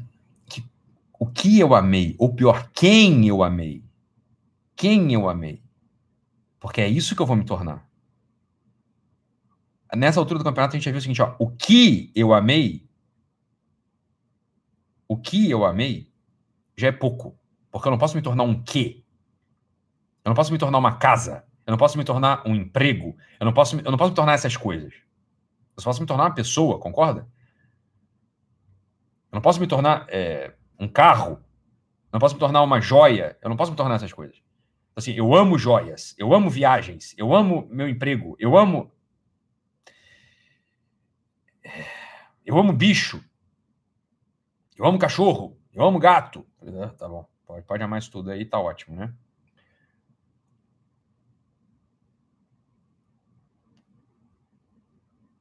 É que isso não dá para você se tornar, meu filho. Você só pode se tornar pessoa. Então, assim, quem eu amei? Quem eu amei? Quem foi digno do meu amor aqui nessa? Quem eu pude amar? Quem eu amei nessa vida? É isso que tem que buscar todo dia. O amor a uma pessoa, o amor a uma pessoa, Dr. Vitor Franco eu já falava. O amor a uma pessoa é um dos tripés para a gente encontrar o sentido mesmo dessa vida. O amor a uma pessoa. Amar uma pessoa. Né? Amar uma pessoa. O Dr. Jung já falava o seguinte: olha, bem, é que tem uma pessoa que arquetipicamente é superior a todas as outras. Portanto, ela é o bem. O bem das pessoas, arquetipicamente falando, está no homem arquetípico. O homem arquetípico é o próprio Cristo.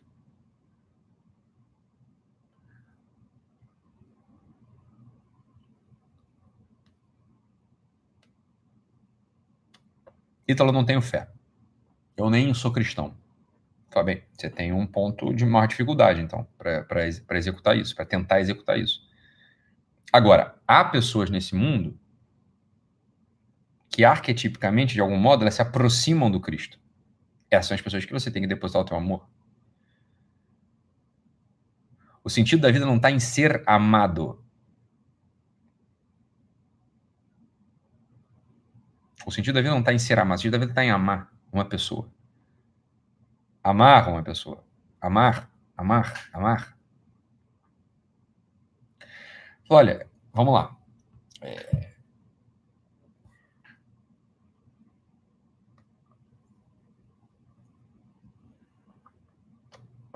amar os doentes, amar os mendigos, né? amar os flagelados. Essas pessoas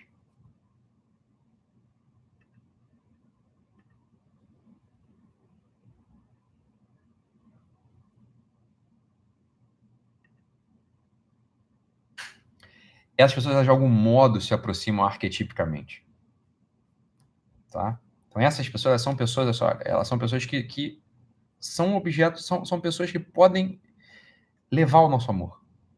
as pessoas que fazem com que a gente seja mais gente. Essas são pessoas que, de fato, assim, olha, elas podem.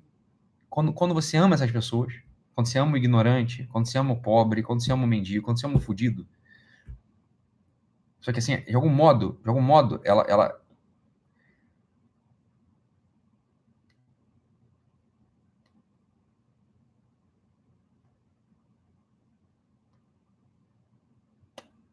de algum modo, quando você ama essas coisas, essas pessoas, a tua vida vai se enchendo de sentido. Você vai se tornando mais gente. Você vai se tornando mais você. A tua vida vai ganhando sentido mesmo. É... Entende? Você começa a ter motivos para tua esperança. Olha só, deveis saber dar a razão dos motivos da vossa esperança. Deveis, ó, deveis, deveis conhecer e saber dar os motivos da razão da vossa esperança. É que só tem um motivo para só tem um motivo para nossa esperança. Um dos primeiros motivos é esse, ó. Quem eu vou ser? Esse quem eu vou ser quando eu morrer, assim, no final, quando eu morrer é o, assim, é o símbolo do fechamento, né? Pá, fechou tudo. Eu vou ser aquele que eu amei. Eu vou ser aquele que eu amei. Bem, para quem tem fé, para quem é cristão, ama o Cristo, tenta amar. E como é que você ama o Cristo? Fazendo essa mesma coisa de quem não tem fé, de quem não é cristão, você tá entendendo?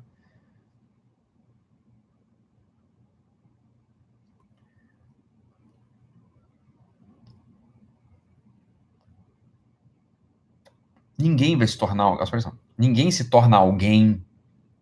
Ninguém se torna alguém porque teve uma vida intelectual. Ninguém se torna alguém porque conquistou, sei lá, conseguiu comprar 100 imóveis. Ninguém se torna alguém porque fez uma, sei lá, uma descoberta científica. Ninguém se torna alguém porque não, não. Você se torna alguém quando você ama, transforma-se o amador na coisa amada ou na pessoa amada, né? O poeta fala na coisa amada, mas é, é coisa englobando tudo. É só, é, é só isso que vence o medo. Uma pessoa que não se dedica, presta atenção, uma pessoa que não se dedica a amar os outros, a pessoa não vai ter esperança. Se ela não tem esperança, ela tem medo. Ela tem medo da vida. A vida para ela é uma coisa estranha de se estar. É uma coisa estranha. É, é um mal-estar. Mal-estar. Olha que palavra boa. Palavra boa pra gente agora. É um mal-estar. A vida é um mal-estar para ela os mal-estares, as paralisias, os medos, né, o, as perdas assim de fio da meada, as perdas de sentido, elas vêm só de uma incapacidade de amar uma pessoa. E não existe essa, Ítalo, não tenho ninguém para amar. Eu tô entendendo, você não tem ninguém que te ama, é isso que você tá querendo dizer. Para amar você tem um monte de gente.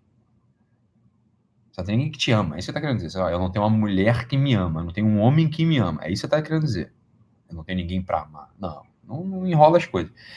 Não enrola as coisas. É ótimo ter alguém que ama a gente. A melhor coisa do mundo é alguém que ama a gente. É ótimo. Puta, é uma maravilha. Ninguém tá discutindo isso, mas não é isso que eu tô falando. Não é isso que eu tô dizendo. Eu não tenho ninguém pra amar. Quando você fala assim, ó, eu não tenho ninguém pra amar. Entenda o que você tá dizendo. Você tá dizendo o seguinte: ninguém me ama. É isso que você tá dizendo. Alguém pra amar você tem, meu amor. Você tem um mendigo, você tem um, um, flagelado, você tem um órfão, você tem um idoso no asilo, é, tem uma tia velha, tem um pai doente, você tem um monte de gente para amar um monte de gente para amar.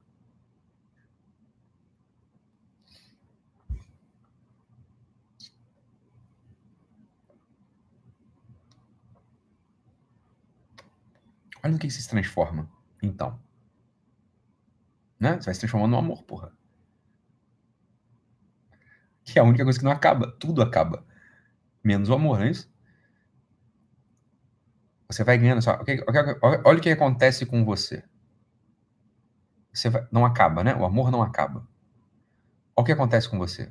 Você vai ganhando uma característica, uma consistência daquilo que não acaba. Ganha uma característica, uma consistência de imortalidade.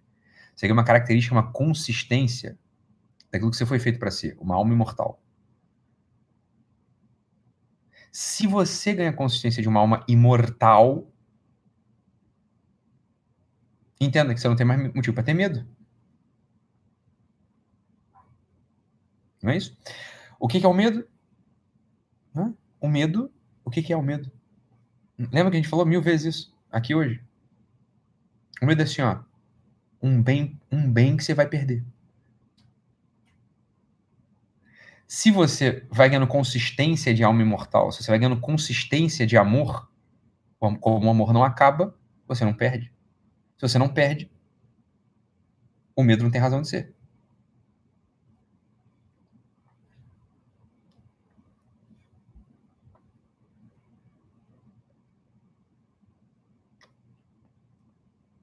Uma, a vida de uma pessoa que uma, a vida de uma pessoa que se dedicou, ou que se dedica a amar gente, a amar, amar o ignorante e ensinar, amar o doente e tratar, amar o mendigo e, e, e, aliviar, amar, sei lá, o idoso e confortar, amar a própria esposa e, e sustentar, amar os próprios filhos e, educar. Ah, essa pessoa vai tendo muito menos medo na vida, porra. Essa vida, a vida dessa pessoa, assim, ela tem medo disso, assim, é medo de não conseguir ajustar o amor e os amores. Mas é um outro tipo de medo. É um medo que não, não paralisa, como a gente estava dizendo aqui antes. É um medo que não te causa mal-estar. É um medo que não te causa pânico. É um medo que não te causa pavor.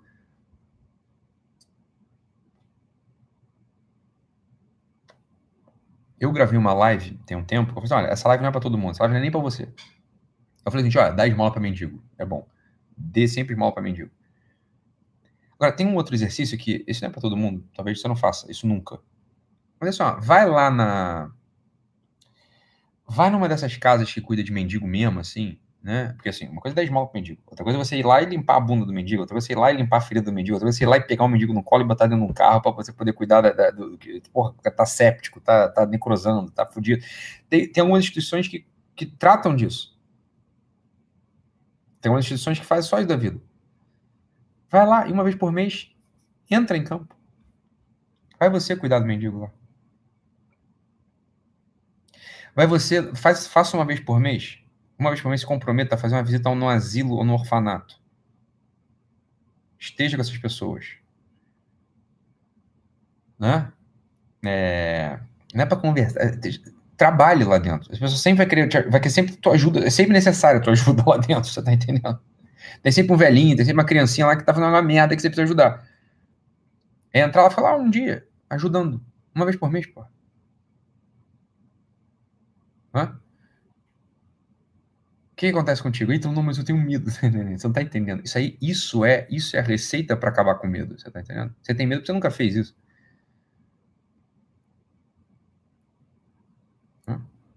Não, então eu tenho medo de ir lá e pegar uma doença.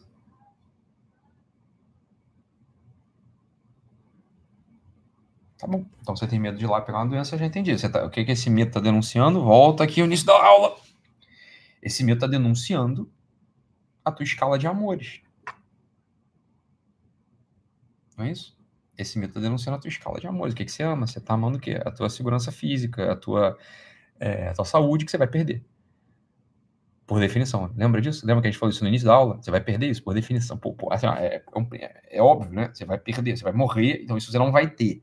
Você não vai ter a tua consciência física para sempre.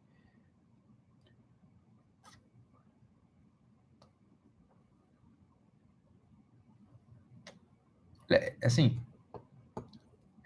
é entrar lá e fazer, você tá entendendo? O que, que você vai fazer? É entrar lá e fazer. Olha, não tem desculpa. Eu tava lá no. Eu fui visitar minha, minhas tias. Eu falei, não tem desculpa. Por que eu sei que não tem desculpa? Porque, porra, eu fui lá visitar minhas tias em Portugal agora, né? Semana passada, retrasada. E. Elas moram numa aldeia. Uma aldeia. Uma aldeia assim, sei lá, tem, tem 800 habitantes a aldeia que elas moram. E lá tem eu tava andando, tava conhecendo, não conhecia. Eu, tinha, eu fui lá quando era muito, muito novinho, um, tinha um aninho quando eu fui lá, e voltei agora, então eu não conhecia. Aí fiquei andando lá com a minha irmã, com a minha mãe, conhecendo a aldeia que a minha mãe nasceu, minha mãe é portuguesa, né? Fiquei lá conhecendo a aldeia que minha, minha mãe nasceu, e passei em frente a um, um prédio, um prédinho, né? Então, lá, casa paroquial. E aí eu vi que tinha uns velhinhos lá dentro. Aí eu perguntei pra minha mãe, minha mãe já foi lá algumas vezes, né? Minha mãe conhece a aldeia dela. Ela fala, ah, aqui é o lar dos idosos. Aqui ficam os idosos. Falo, lá nessa aldeia tem, entendeu? Eu fui lá e entrei para ver como é que era. Entrei, cumprimentei a médica, a médica por acaso estava lá na porta, né? Aí eu cumprimentei a médica, tinha, fiquei lá conversando com as velhas, com as velhinhas lá, abracei as velhinhas, fiz piada, né? Fiquei lá com as velhinhas. Sempre vai ter. Qualquer lugar do mundo tem, tem, tem um asilo, tem a porra de um orfanato pra você ir, entendeu? Entra nesse lugar, entra e pensa assim: Oi, tudo bem? Tá precisando de ajuda? É assim que faz, não é difícil, né? Oi, tudo bem? Tá precisando de ajuda? Oi, dona Maria, dona, dona Maria Beatriz, nome da mulherzinha lá, que eu, da velhinha lá. Te monta lá, Célia, fica lá, fica lá com ela, fica um tempinho lá com ela. Né? Todo, todo lugar do mundo tem, tem um orfanato, tem um asilo. Você entrar e, e, e, e fazer isso aí. O que, que, você, o que, que você tá querendo ser? É, é, é simples assim. A questão é assim, ó. Você precisa dar as razões do motivo da sua esperança. Tá entendendo?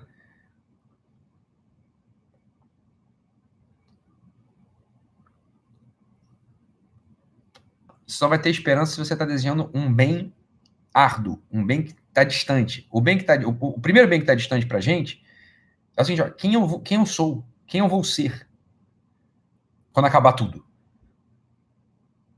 Quem eu vou ser quando acabar tudo? Né? Aí você vai ver. É, essa é a denúncia do teu medo, você tá entendendo? Isso é o que o teu medo vai denunciar.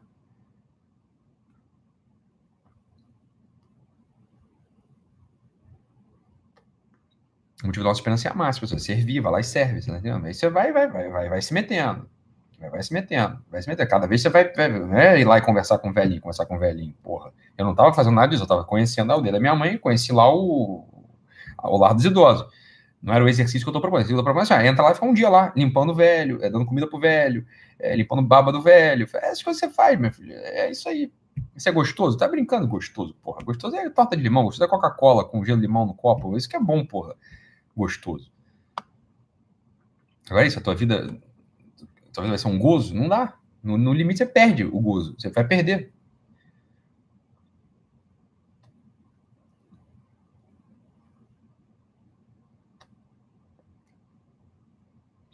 Ah, então, olha, esses tempos de medo, eles denunciam os nossos maus amores.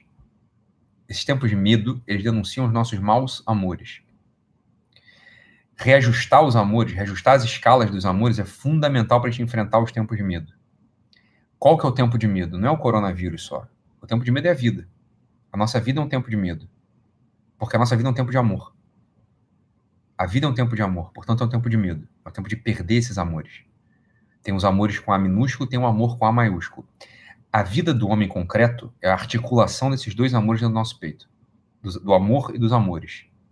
Um sujeito que, um sujeito que só vive de amores, com A minúsculo, ele acaba se transformando num bicho. Ele vai acabar amando coisa errada. Ele acaba amando carro, ele acaba amando emprego, acaba amando o conforto dele, acaba amando, sei lá, é, viagem, acaba amando essas coisas. As coisas todas você perde.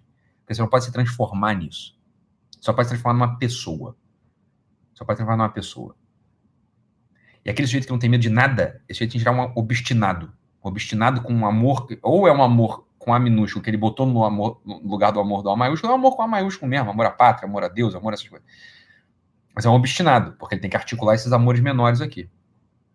A articulação desses dois amores, ele só se dá no serviço concreto a uma pessoa, no amor a uma pessoa. Quando você ama a uma pessoa, você é obrigado a articular o amor e os amores. Você é obrigado a articular esse movimento de saída de si, um movimento assim de um, de um, de um, de um, um querer bem-estar da outra pessoa. Isso é articulação dos dois amores. A articulação dos dois amores para o homem concreto, para a mulher concreta, só, só se dá na relação com outro alguém. Com outro alguém. Para o sujeito que tem fé, ele vai se relacionar com, vai tentar se relacionar com Cristo. Para o sujeito que não tem fé, ele vai se relacionar com essas pessoas que a gente foi apontando aqui no final da, da aula. Mas para o sujeito que tem fé, se ele não se relaciona também com essas pessoas, ele não está se relacionando com Cristo. Como disse o evangelista, Flávio, se você não ama ao teu irmão que você vê, como é que você vai amar Deus que você não vê? Não dá. Ou seja, tanto faz que tem fé ou que não tem fé. Ah, no final de contas, o, o antídoto, por assim dizer, para o medo, pro medo é o mesmo. É a esperança.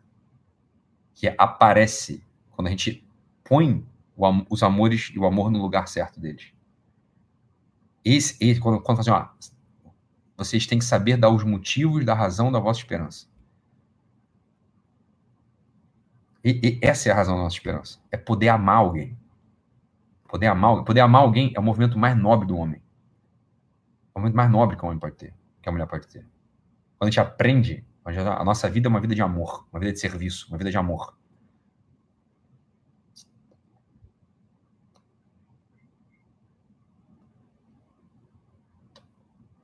Você vai encarnar de modo perfeito o verso do poeta. Transformou-se então o amador, você, na coisa ou no quem amado. Você se transforma num quem de amor. O amor, ele não acaba. O amor é a única coisa que tem consistência. Você então toca naquilo para qual a gente foi feito, que é ser uma alma imortal. A gente ganha uma consistência de imortalidade. A gente ganha uma consistência daquilo que dura, aquilo que não acaba. Ora, se dura e não acaba, eu não tenho mais medo de perder o amor. É claro que o medo vai embora. Vai embora porque a gente se preenche de esperança. Beleza? Então é isso. Ficamos por aqui. Já deu 2 horas e 20 também de aula, né? É, amanhã 6h55 lá no Instagram, hein? Vai ter meditações do tempo de quarentena, beleza?